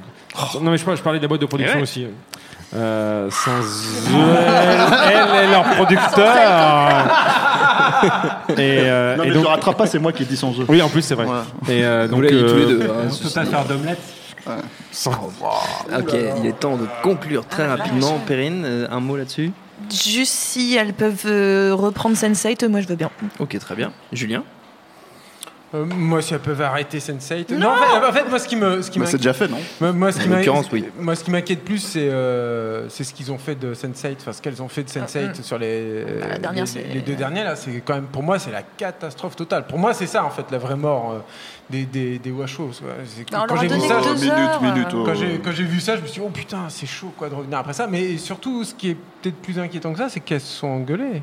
Les deux sœurs, non euh, Jusqu'à preuve du contraire. Enfin, il y, en- il y en a une des deux qui est pas du tout sur la, la, Ouais, ça, dernière. c'est parce qu'elle a été outée euh, de son Contre son gré. contre son gré et Ah. que je pense que c'est euh, un processus. Bah, ça a été très violent. Ça a été très euh, violent pour elle. ouais. Voilà, et D'accord. qu'elle s'est mise Mais de je croyais qu'elle s'était, euh, ah ouais, je croyais qu'elle s'était, euh, s'était fâchée. Donc voilà, mais À j'ai l'air plus rien à dire. Je suis, fi- je suis fini quoi. Ok, Ce qui s'est super. passé, là. Ok, bon, Et très putain, mais en fait, ce sujet-là était mortel. Quoi. Il était vachement bien. voilà. Ouais, j'ai trouvé aussi. C'était qu'on fasse vite c'était- c'était pas mal. Voilà. C'était donc euh, nul. C'était- bien pourri euh, comme il fallait. Super. Mais peut-être qu'il y aura Euh, des questions. Il y aura peut-être sans doute des questions. Tu peux nous dire un mot sur euh, c'est quoi? C'est Euh, quoi ce livre oui, alors- posé devant nous, euh, David Honora Oui, parce que Attends, je te fais le- le- les c'est- mains. c'est- en podcast, ça marche pas de désigner des Ouais. choses. Mais euh, bah, en fait, c'est euh, un livre. J'avais pas vraiment l'intention d'en parler, mais euh, Non, bah, Ah, mais on c'était en parle dire. pour de c'était vrai non mais Tant qu'à faire. parce que c'était un peu ça une vanne. Non mais euh, euh, oui, je l'ai je l'ai je l'ai ramené parce que euh, j'ai quelques là. collègues euh, à côté, euh, notamment euh, Stéphane et Julien, qui ont contribué euh, au livre et euh, donc euh, là, ça fait extrêmement beaucoup de bruit. Voilà, donc on déploie la carte de Movieland, qui est donc Voilà. le livre que, Et donc, que David Honora vient de sortir On voit plus David Honora. aux, aux éditions. Hachette. Voilà, C'est magnifique. euh, vous pouvez trouver ça à l'offre voilà. Il y a- une carte de pas à 1800 l'offrir. films dessus et, euh, et je crois tous les. fi- Non, il n'y a pas tous les films des Wachowski. T'as un peu perdu Ah, le là, contrôle de l'émission quand même là, Oui, Thomas. mais ça, Non, ça fait euh, plusieurs années déjà. Mais c'est ça aussi l'esprit du No C'est Ciné ça Club. aussi l'esprit du No Ciné Club, exactement. On s'approche de la fin, vous pensiez y échapper, mais non, il y a encore un jeu. Je sais où tu te caches Viens ici que je te bute, enculé Et vous savez que celui-là, c'est mon préféré, c'est l'instant VF, un extrait d'un film dans sa magnifique version doublée dans la langue de Molière. Celui qui trouve récolte notre plus grande admiration. Vous savez, pour un type qui est censé éviter tout stress, vous avez choisi un drôle d'endroit pour vous faire oublier. Iron Man 2. Le secret, c'est pas d'éviter le stress. Les Avengers quoi, alors Oui Ah. Perrine Kenson, trop forte. C'était les Avengers. En VF. Bon, en même temps, si on passe des films de merde. euh. non, vous voulez que je joue, quoi. si vous voyez le regard de haine dans les yeux de Lelo Jimmy Batista. Un, un C'est bibé, hein, légèrement imbibé quand même Un de-. Légèrement, mais, mais mais quand même haine, maître quand de- même. maître mais- de lui-même. Mais quand même, la- mais quand même la haine. On passe à la suite du coup. Internet Internet Donc, avant euh, de déballer quand même les, les questions de nos c'est un, un coup bas, hein, je suis désolé, hein, mais cette histoire d'Avengers, là, hein, c'est dégueulasse ce que t'as fait là. Oui, oui, oui, c'est possible, c'est possible. on en reparlera possible. après. Hein. On en reparlera après. On en reparlera après. Euh, on voulait dire aussi un mot de Red Dead Redemption. Oui. Ah oui, mais on est David que et deux à avoir Stéphane, joué. vous Et en êtes fait, que deux à avoir après, d'après ce que j'ai compris, c'est Alex Servo qui m'a donné l'info. Le jeu est pas sorti en fait. On a cru y jouer. C'est quand même Alex Servo, c'est quand même le cœur du truc, quoi. Il C'est est vrai, au courant de tout, il mais personne lui parle. C'est quand même un. Mais c'est vrai que euh, je, suis en train de réaliser qu'on vient de faire confiance à Alex Servo en fait. Oui, ouais, ouais, c'est chaud. hein. Moi aussi, euh, journalistiquement, ça me questionne. Euh, voilà, bon. Un mot sur Red Dead Redemption, les amis, parce que donc, vous avez insisté très fortement pour qu'on le mette au programme de ce Oui, mais tout le monde a insisté pour qu'on le fasse plus. Mais tout le monde a insisté pour qu'on le fasse pas, parce que vous êtes les deux seuls, donc À David jouer. et Stéphane, à jouer aux jeux Ouais, je vidéo. laisse commencer David. Et, c'est euh, pas J'ai séparé. mon galop 4, ça peut servir. J'ai 4. littéralement déjà monté à cheval et à plusieurs reprises. Donc euh, c'est autre chose que sur vos manettes, sans doute. Voilà. Et ben, Pourquoi? Mais euh, tais-toi. Donc, mais par contre, très rapidement, hein, les amis. non mais Parce qu'après, on euh, a les questions des internautes à regarder, puis euh, voilà. mais oui mais en fait on On voulait bat les couilles, le reste. Super. On, vou- on voulait, on, voulait, on voulait évoquer le jeu euh, avec, euh, avec Stéphane parce que parce qu'il y, a- il y a quand même beaucoup de. bah, dé- déjà, c'est un événement euh, culturel assez incontournable. Euh, enfin voilà, je vais pas parler de ses résultats au box-office et, de- Mhm. et du fait que, que énormément, énormément de gens dans le monde se sont mis à y jouer dès sa sortie. Euh, c'est aussi un, un- un jeu qui a énormément de résonance avec le cinéma, à la fois dans, dans sa plastique et dans la- le traitement de, de- de la lumière, de, même euh, de, la possibilité de, sur certaines séquences d'avoir des, euh, des angles de caméra choisis qui, qui te, qui te plongent dans, en fait, dans la cinématographie western euh, du jeu. Et, et, puis, et puis aussi beaucoup le, rapport au cinéma est à la fois dans le, dans le gameplay et dans, le, et dans le- les modes, je les modes de narration du jeu. Et euh, pa- parce qu'en fait, on- c'est un jeu donc à, à- comment dire à, univers euh, libre dans lequel on peut euh, faire à peu près ce qu'on veut. C'est-à-dire qu'on n'est pas du tout obligé de suivre euh, le, récit et les, missions qui ont été prévues par, euh, par, les scénaristes. Et on peut se laisser porter par euh, euh, énormément de quêtes secondaires euh, qui vont nous plonger à chaque fois dans des, dans des univers et dans des thématiques de western différentes. Et, euh, et puis en même temps, euh, bah, si, on, se laisse porter par, euh, l'histoire elle-même, c'est intéressant parce que ça s'appuie vraiment beaucoup sur, certains des codes bah, de, l'histoire du, western. Il y, a, notamment un, des chapitres qui repose, où on se retrouve, comment dire, dans, dans un bled. Qui, est régi par la rivalité entre deux familles, donc euh, ce, qui, ce qui évoque euh, bah, pas mal de westerns, notamment les, euh, euh, pas- enfin pas mal de western spaghetti en particulier, et ce, comme euh, pour une poignée de dollars ou même les d'autres d'autres westerns qui ont suivi et qui sont inspirés, et dans lequel en fait le, le héros un peu rusé va se servir de la rivalité entre deux Mm. bandes pour pour faire son beurre. Voilà, il y a, il y a énormément de énormément de choses, énormément de, de- de personnages, et, et en fait. Euh, ce que je trouve euh, intéressant, c'est que ça donne, alors déjà, comme le permettait le premier opus, la possibilité en fait de se, de diriger son propre western, en fait, à la fois d'un point de vue visuel, d'aller se paumer dans la forêt, dans une, dans une, dans une lumière un peu particulière, et, euh, et à la fois dans des, dans des quêtes, dans des combats, dans des, dans des, dans des trucs. Euh, dans des duels au, au flingue, euh, euh, voilà, qui sont hyper immersifs et qui, quand on s'intéresse à ce genre de cinéma qui est absolument majeur, bah, c'est hyper grisant. Stéphane? Je, Je fais ça avec mes doigts, ça veut dire court. Court, ouais. bah, pour, pour, euh, pour les gens en fait, qui aiment le western, euh, l'intérêt du premier Red Dead, c'était de faire un, un- un- je trouve un, un énorme parcours en fait, dans l'histoire du western à proprement parler, c'est-à-dire et vraiment dans, comme une espèce de frise chronologique. Et en fait, ce qui est très intéressant dans celui-là, et je pense que c'est une part du fantasme du western en tant que genre, euh, c'est de vivre le quotidien de, des, comment dire, des cow-boys. Et c'est euh, c'est ce que propose ce jeu-là, en fait, vraiment beaucoup plus encore, je trouve, que le précédent. Et notamment, en fait, dans une, façon de rythmer le jeu, en fait, qui est euh, euh, qui va à l'encontre, en fait, de tous les mondes ouverts tels qu'ils sont conçus, en fait, depuis des années. euh, même des jeux à monde ouvert historique, hein, euh, chez Assassin's Creed ou ce genre de choses, où c'est extrêmement rythmé. Là, en fait, le rythme, tu, tu le crées effectivement toi-même. Tu, tu, tu peux te perdre mais tu te peux te perdre dans le quotidien du, cow-boy. Moi, par exemple, j'ai plein de moments dans, le jeu où je passe 20 minutes, 30 minutes vraiment euh, assis au coin du feu, en train de, tailler euh, mes balles en fait pour, euh, préparer mon prochain coup. Et c'est un truc où cette notion du temps, il la pousse à un certain paroxysme dans, l'idée, plus encore de, que de créer un monde ouvert, de créer une société ouverte et, un quotidien quoi, qui fonctionne très bien. Et après, il y a l'autre truc, euh, je trouve, c'est-à-dire, je trouve qu'il se détache beaucoup plus dans celui-là, en fait, du, du western à proprement cinématographique, pour retrouver euh, une qualité d'écriture euh, qui est euh, limite littéraire, en fait. Euh, pour moi, il y a beaucoup dans l'ambiance et dans la façon d'écrire les personnages et la façon de, de fonctionner, il y a beaucoup de les raisins de la colère ou, ou euh, des souris et des hommes, en fait, du Steinbeck, en fait, où, où on- en gros, on, on- on- on te montre l'Amérique telle qu'elle a, pu- elle a pu être à une certaine époque et telle qu'elle n'existe plus, et, qu'elle- et, et malgré tout, en fait, faire quand même quelque chose qui résonne avec, avec des situations actuelles. Quoi. Il y a notamment, en fait, en gros, le jeu, c'est une préquelle au premier, pour ceux qui connaissent le, jeu, quoi. Et euh, avec un protagoniste complètement nouveau, qui est le seul que tu interprètes, mais que tu incarnes. Mais le truc, c'est que tu, gères un gang. Et en fait, euh, déjà, bon, il y a des logiques de gestion de gang, mais surtout, en fait, avec ce gang, tu vas aller de- d'endroit en endroit. Et euh, cette espèce de logique nomade, je pense qu'il y a beaucoup de choses en fait, qu'on peut retrouver aujourd'hui et qu'on risque de retrouver beaucoup dans, les années à venir, en fait, dans la même logique de fin de monde que c'est censé représenter. Quoi.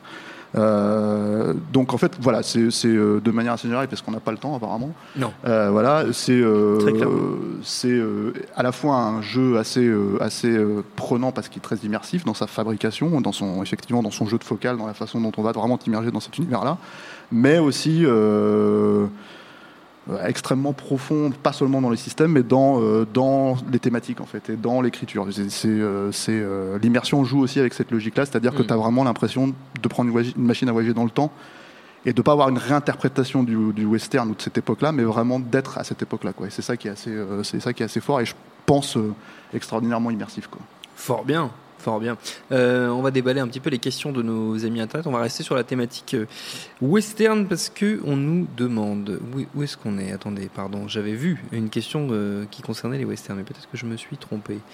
C'est extrêmement gênant. Non, voilà, David qui nous demande s'il est prévu une émission sur Sergio Leone suite à son expo à sa rétrospective à la Cinémathèque actuellement.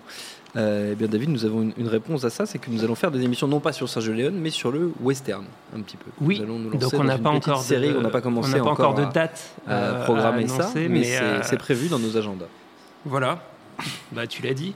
Du coup, euh, Voilà. est-ce que je peux, Non, que je bah, peux ajouter je Voilà, le dire voilà. moi-même. Très bien. Donc, il y aura effectivement une série d'émissions. On va parler de Sergio sur le Leone, du western. western classique et puis aussi de ses résonances euh, dans l'époque plus contemporaine. Voilà, il y a, enfin, le, le Red Dead Redemption et euh, Mm. aussi euh, bah, les sorties euh, récentes du, bah, du dernier film de Jacques Audiard. On attend beaucoup le, le nouveau film des frères Cohen. Tout ça nous a un peu replongé dans le Oui. western. euh, Ça nous a et, donné euh, envie de repartir. Et ça serait pas mal de faire des émissions là-dessus. C'est ça, voilà. Donc c'est ce qui est, c'est ce qui est euh, prévu. Stéphane, nous avons une question qui est dit- qui t'est directement adressée, qui demande s'il y a d'autres collaborations prévues avec Rocky Rama et de beaucoup de gens qui te félicitent pour ton superbe travail sur Die Bah, Hard. Merci. Donc merci à eux. Et euh, pour l'instant, je sais pas encore. Normal, oui, sûrement, parce que j'écris, j'écris pour eux de manière générale. Mais euh, oui, on a une idée, mais je sais pas encore si ça va se faire. euh, faut, faut- voilà. Très bien, ok. Euh, question collective de Lucio qui nous demande euh, ce qu'on pense du prochain Toy Story 4, si nous avons des attentes particulières vis-à-vis de Toy Story 4, dont on a vu euh, une espèce de petit teaser hein, qui est passé sur les réseaux euh, cette semaine, deux teasers.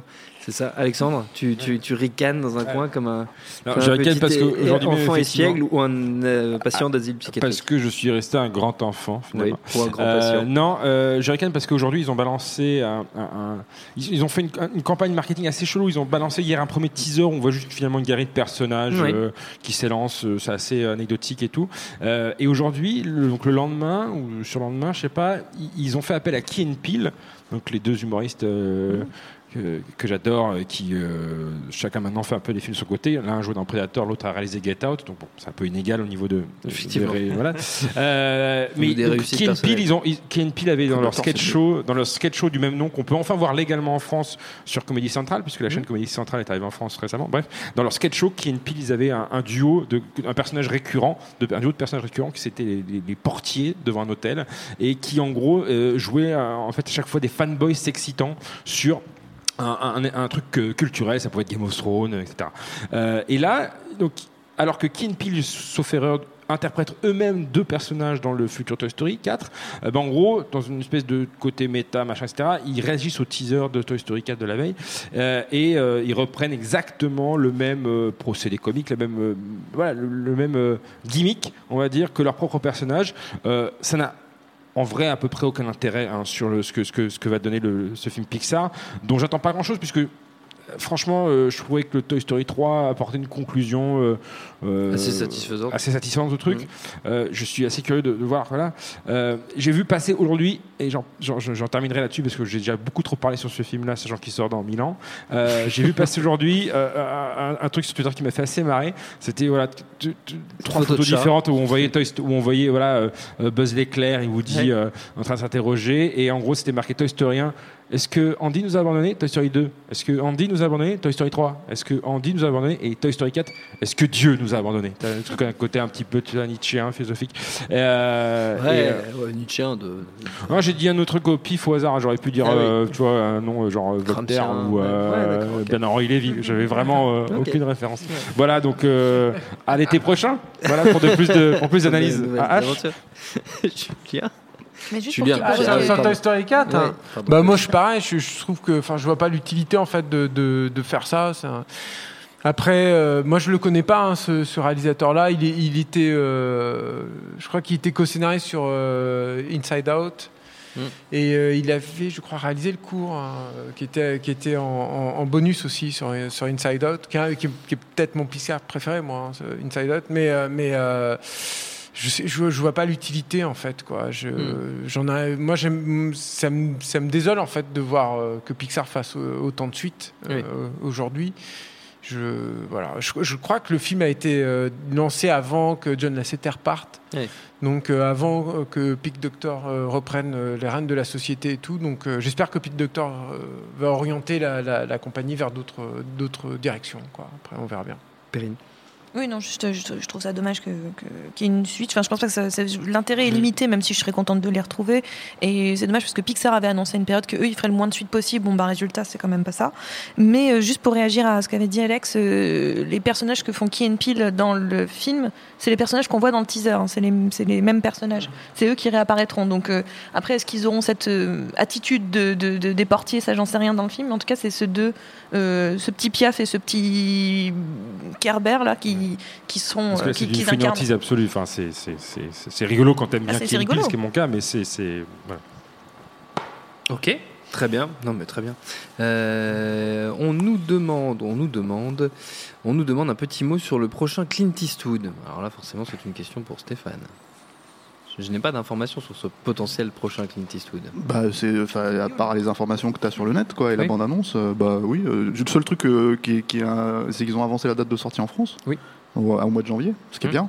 Parce que Bah, sinon, plus tôt. Voilà, on le verra plus tôt. On pourra faire une émission spéciale. C'est ça. Et non, bah c'est, le- moi le truc qui me, qui plaît beaucoup là-dedans, c'est qu'en fait il revient devant la caméra aussi.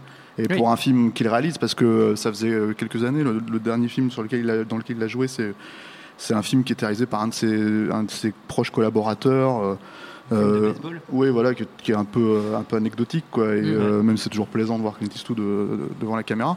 Et là, en fait, il a l'air de s'être offert quand même un rôle assez, assez conséquent. Euh, même s'il n'est pas tout seul, si j'ai bien compris, à- en tête d'affiche, même si eux le mettent en avant, quoi. Et enfin, le marketing le met en avant. Mais donc voilà. Après, le, le- je pense que ça va être, en général, tu sais, les films de Clint Eastwood, c'est sauf. Tu vois, même le dernier, finalement, on a beaucoup On exagéré a sur, la, beaucoup sur la- exagéré. la médiocrité de ce On film. a tu vois, beaucoup c'est- exagéré. Voilà, c'était pas si mal. C'était pas si mal. voilà. Allez. parce que je veux pas. Non mais voilà, c'est ouais ouais. je- y a, par rapport par rapport à ce qu'on a vu, je pense que le truc avec Clint Eastwood, c'est Hmm. pour moi, c'est tu le résumes. C'est comme Carpenter quand on en parlait dans l'émission, c'est what you see is what you get. Oui. Et je pense que ce qu'on voit pour l'instant, ça, ça fait très très envie. Oui. Voilà. Très bien. Euh, question de Paul, s'il nous demande si nous avons une attente spécifique pour Détective Pikachu. Que, que euh, voilà. Ah, J'ai- découvert pas regardé la l'existence. Oui, de bah ce oui. projet Bah, hier. euh, comme moi aussi. tous nous tous, je crois. Moi j'ai joué au jeu, Toi, t'as joué au jeu Ouais. Détective Pikachu parce Ouais. qu'il y a donc il y a, il y a un jeu. mais j'ai oui oui bah c'est Pikachu. Enfin, tu, tu vois qui c'est Pikachu? Oui, oui, vaguement. ouais, Bah, c'est les Pokémon, c'est ça? Ouais voilà. Bah, après ils ont décliné quoi. Oui, Détective décliné, Pikachu. c'est le mot. Ah, c'est un très mauvais réalisateur hein, qui fait quand même ce film. hein. D'accord. C'est le réalisateur de Chair de poule, là, le premier. Ah euh, oui, c'était nul ça. Ouais. Ouais. Et par contre, bon, voilà, il y, a- y a le travail d'ILM a l'air a l'air propre. Voilà, c'est c'est tout ce que j'ai à dire. Propre. Ça a l'air inintéressant. Quoi. Inintéressant, mais propre. Perrine Bah, moi, j'ai découvert aussi l'existence du film hier avec le, avec le trailer, mais par contre, je me suis dit, j'ai juste espéré quelque chose. Le, le film, me- enfin, le trailer me donne pas tellement cette impression, mais pourquoi pas?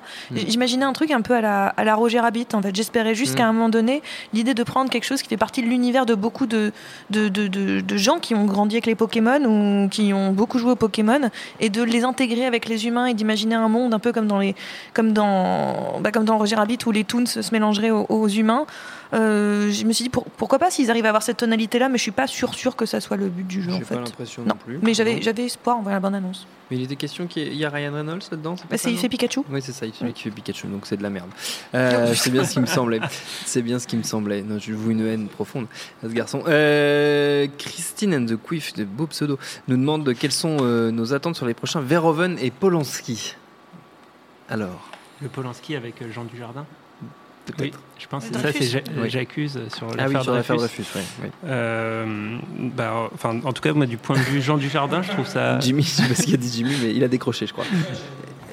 non, je trouve ça intéressant du point de vue Jean Dujardin. C'est-à-dire que le, la, Du la- point la- de vue Jean Dujardin. Non, mais enfin, dans euh, Hum. la, la question de comment va évoluer euh, la carrière de, de Jean Dujardin, qui, Hum. je pense, est un acteur euh, talentueux qu'on a eu du mal à sortir d'un registre spécifique, qui est en gros de très bien faire euh, OSS 117. Ouais. Euh, et, ou alors de faire des trucs complètement cons et assumés comme euh, Brise de Nice. Euh, donc, et je me dis pourquoi pas. Enfin, c'est va falloir va falloir regarder ça. voilà. Après, le, le- le film avait été un peu tourné aux premières annonces. Qui était un- on- enfin les, les premières annonces concernant le film étaient un peu dans une période euh, post-Weinstein de dire euh, euh, Polanski va arriver un- avec un brûlot euh, qui s'appelle J'accuse et qui va enfin le truc était un peu présenté de manière ça va être son, son acte de rébellion comme Oui. s'il était opprimé lui-même ou comme s'il se sentait aussi persécuté que Dreyfus enfin il y avait un petit peu ce parallèle qui en soi peut être euh, problématique, mais euh, voilà, enfin, faut, faut voir. euh, moi, les, derniers films de Polanski, je les trouve horribles, Euh, mais ça reste un grand cinéaste, donc il est peut-être capable de faire un truc pas mal. Et, et ouais, effectivement, ça, m'intéresse pour Jean Dujardin. Hmm. Très bien. Et l'autre l'autre truc, c'était- C'était Verhoeven, on nous demandait. Ah oui, bah euh, si Verhoeven, alors ça, j'attends. euh, prochain je- Verhoeven. Je dirais presque encore plus. Ouais, je- Virginie Efira récemment Virginie. sur euh, chez nos, nos petits concurrents des jeunes qui débutent qui s'appelle France Inter je crois euh, disait qu'elle a spoilé un peu le film en parlant d'une scène de de- de- d'auto euh, enfin elle se fait très mal toute seule on va Oui, dire. Et, euh, donc ça plus Verhoeven ouais Exactement. Euh, donc le retour de la non-exploitation un peu kinky avec euh, Virginie Elfira. Je mets trois, trois bleus, quatre bleus. Référence à Nouvelle Star, l'émission qu'il avait Oui. révélée euh, à l'époque. hein, voilà. Merci, Je merci. vous invite à réécouter l'épisode où euh, Alex Servo nous parle d'un film avec Virginie Efira, Ah oui, où il avait oublié l'histoire, je crois. c'est exact. C'était notre émission spéciale sur les comédies romantiques qu'il n'avait pas préparée. Euh, on nous demande si nous avons un numéro de nos ciné à venir sur les films Netflix. Alors les films Netflix, sous-entendu All the Dark, Outlaw King et la balade de Buster Cr- Scruggs. Alors je peux répondre sur la balade de Buster Scruggs, oui c'est prévu. Euh, on avait d'autres que les autres, pas du tout pour l'instant, mais on avait euh, donc je- la balade de Buster Scruggs, le prochain, euh, on fera Roma évidemment. Balade de Buster Scruggs, qui est donc le projet des frères Cohen sur Netflix. Euh, par contre, on nous demandait si on avait vu Outlaw King, qui est le nouveau film donc de Mackenzie, qui est le réal de Comancheria. On avait parlé de Comancheria, euh, David. Je sais pas si du coup tu as eu l'occasion de voir Outlaw King. Euh, non, je Sur l'ai pas vu. Et d'ailleurs, sur Command. Sharia, alors moi, Mackenzie, je, je l'avais dit d'ailleurs dans l'émission, euh, Oui. que, que j'étais pas fan des, des autres films qu'il avait fait, Non. donc je suivais pas particulièrement sa carrière, mais, euh, mais, mais je vais quand même jeter un coup d'œil. Voilà, je l'ai pas vu. Et on nous demande, ce sera notre dernière question avant de conclure cette émission. The French Phenom nous demande si, ce que nous pensons. En fait, on a plusieurs questions en fait sur ce, sur ce film, donc je, je vais tout rassembler dans une seule. Euh, on a plusieurs questions autour de d'Alita Battle Angel. Donc, qui est donc le prochain projet de notre ami Robert Rodriguez. Euh, savoir si nous en pensons quoi que ce soit. Est-ce que nous en pensons quoi que ce soit? L'ami de qui exactement? Non, l'ami de personne, c'était ironique. Jimmy, rien. Tu me regardes. Je te regarde. Je, je- je sais même pas de quoi tu parles. Robert, Rodriguez- en 2018. Mais qu'est-ce Oui, même en envie de te dire, 2019, parce que c'est c'est l'an Oui, prochain. 2019, oui, voilà. C'est pire que tout. Très bien. Alexandre, rien? Non plus Il est décédé. D'accord, très bien. Quoi Robert Rodriguez Oui. Ah, j'adore. Génial. Génial. Julien, j'imagine pas plus. Non, mais après, il a dit, euh, je crois qu'il a dit dans une interview, attention, quand t'es produit par euh, Cameron, t'es obligé de travailler quand même. Alors je me dis, bon, peut-être qu'il va y avoir des choses euh, intéressantes qui vont sortir du. Moi, je suis, de- je suis déçu hein, que ce soit pas Cameron qui fasse le. Je l'ai attendu longtemps, longtemps, moi, cette adaptation. hein. Cette, euh, ce point de rencontre entre, enfin, entre concrétisé entre Cameron et puis la, le, le- la, la- la culture pop japonaise. Oui. C'était un truc qui, qui promettait de faire des étincelles. C'est deux, c'est deux univers quand même qui sont euh, pendant très longtemps, qui sont influencés et tout. Donc je m'attendais vraiment à, j'attendais quelque chose. Je suis, je suis déçu évidemment qu'il ait choisi Robert Rodriguez. Après, je trouve que la- sur les bandes annonces, ça a l'air un peu moins euh, vilain que, ce que Rodriguez fait d'habitude quand Oui. même. Tu vois, c'est-à-dire qu'il y a des plans, euh, c'est photographié. Enfin voilà quoi. C'est tout à coup ça, ça- c'est pas macheté quoi. C'est- pas un vilain truc euh, tout, tout, tout pourri. Donc je sais pas. j'a- J'attends. J'ai vu qu'il y avait une bande annonce, une nouvelle bande annonce là, qui, était, qui était sortie. Donc j'att- j'attends de voir quoi. Et au moins ce sera tourné en 3D natif aussi. Moi ça me manque ça. Stéphane? Ouais, euh, oui, enfin le truc c'est que il- apparemment il- c'est pas tant en fait que quand t'es produit par Rodriguez t'es obligé de bosser, mais euh, par, Cameron, par Cameron t'es Cameron. obligé de bosser, mais le truc c'est que effectivement sa logique c'était de se fondre, c'est de- en fait c'était de, c'est ce qu'il dit lui en fait, c'est de Mm. servir Cameron et de, Ouais. de faire comme si c'était Cameron qui l'avait réalisé, sauf que c'est pas Cameron qui l'a réalisé, ce qui bon pour moi veut rien dire, mais mais apparemment lui il trouve sa logique là-dedans. Euh, donc effectivement ça ressemble un peu plus à un film que euh, ouais Machete, ce genre de truc de conneries quoi. Euh, après, moi, le- j'ai maté la bande-annonce aujourd'hui, là, et euh, bah, le gros souci, c'est que oui, les plans sont plus jolis que dans Mhm. tout ça. Maintenant, les acteurs, ils ont l'air euh, pas possible, quoi. Je veux dire, t'as l'impression de regarder une telenovelas quand tu vois les deux acteurs en train de se parler entre eux, et, et- et tout ça dans un espèce d'écran euh, de, de dernier cri de digital, etc., etc., numérique. Et euh, voilà. Et, et après, l'autre truc, bah, c'est. Ouais, j'ai l'impression que c'est son dernier va-tout aussi à Rodriguez hein, parce que euh, ça fait un moment que, que euh, il se plante, euh, il se plante euh, au fur et à mesure euh, de, des films quoi. Donc euh, donc j'imagine que moi je trouve que c'est une aubaine qu'il arrive à, se retrouver dans un, dans un projet de Cameron qui est écrit par Cameron. Donc il y aura aussi ça quand même à, à sauver éventuellement. Moi il y a un détail que j'ai du mal à comprendre. J'espère qu'ils l'expliqueront plus ou moins dans le film. C'est les yeux de la d'Alita. Euh, enfin, c'est les yeux du personnage, quoi, parce qu'en fait, le truc, c'est que ça me, fait- ça me rappelle les grandes heures de Sin City où, où, où t'as l'impression qu'il se dit je vais adapter le personnage et en même temps, en fait, ça colle absolument pas au reste du, du projet. Euh, comme quand, par exemple, dans Sin City, il y avait des reflets sur les, euh, sur les lunettes des personnages. Et en fait, c'était juste Oui. des trucs blancs parce qu'il avait appliqué un espèce de filtre. Oui. Euh, voilà. Là, là le, le- le- le truc avec Ah, les je crois que ça vient de Cameron, du projet de Ah ouais Cameron. Je sais pas, c'est c'est assez bizarre. Je comprends pas trop pourquoi c'est comme ça, mais bon, on verra. Quoi. David? Ah, moi, j'ai euh, Aucun absolument avis. aucun avis. Très là-dessus. bien. Perrine? Non, plus. juste pour voir. Ok, juste pour voir. Très bien. Très bien. Eh ben écoutez, on va se quitter là-dessus. Je crois que c'était efficace. Allez. Hein. On vient juste de Merci. commencer. Ah, c'est vrai. Ah, écoutez, on va pas se quitter comme ça. Euh, merci à tous les 6. 1 6, c'était la dernière fois hein, qu'on le faisait à 6. Je vous l'annonce d'avoir participé à ce No Ciné Club. Euh, voilà, merci à Quentin à la technique, à David Carzon pour sa patience, à l'antenne pareil pour l'accueil. Binge.audio pour toutes les infos utiles. On vous dit à très vite. Ta gueule Viens ici, sale enculé! Salaud!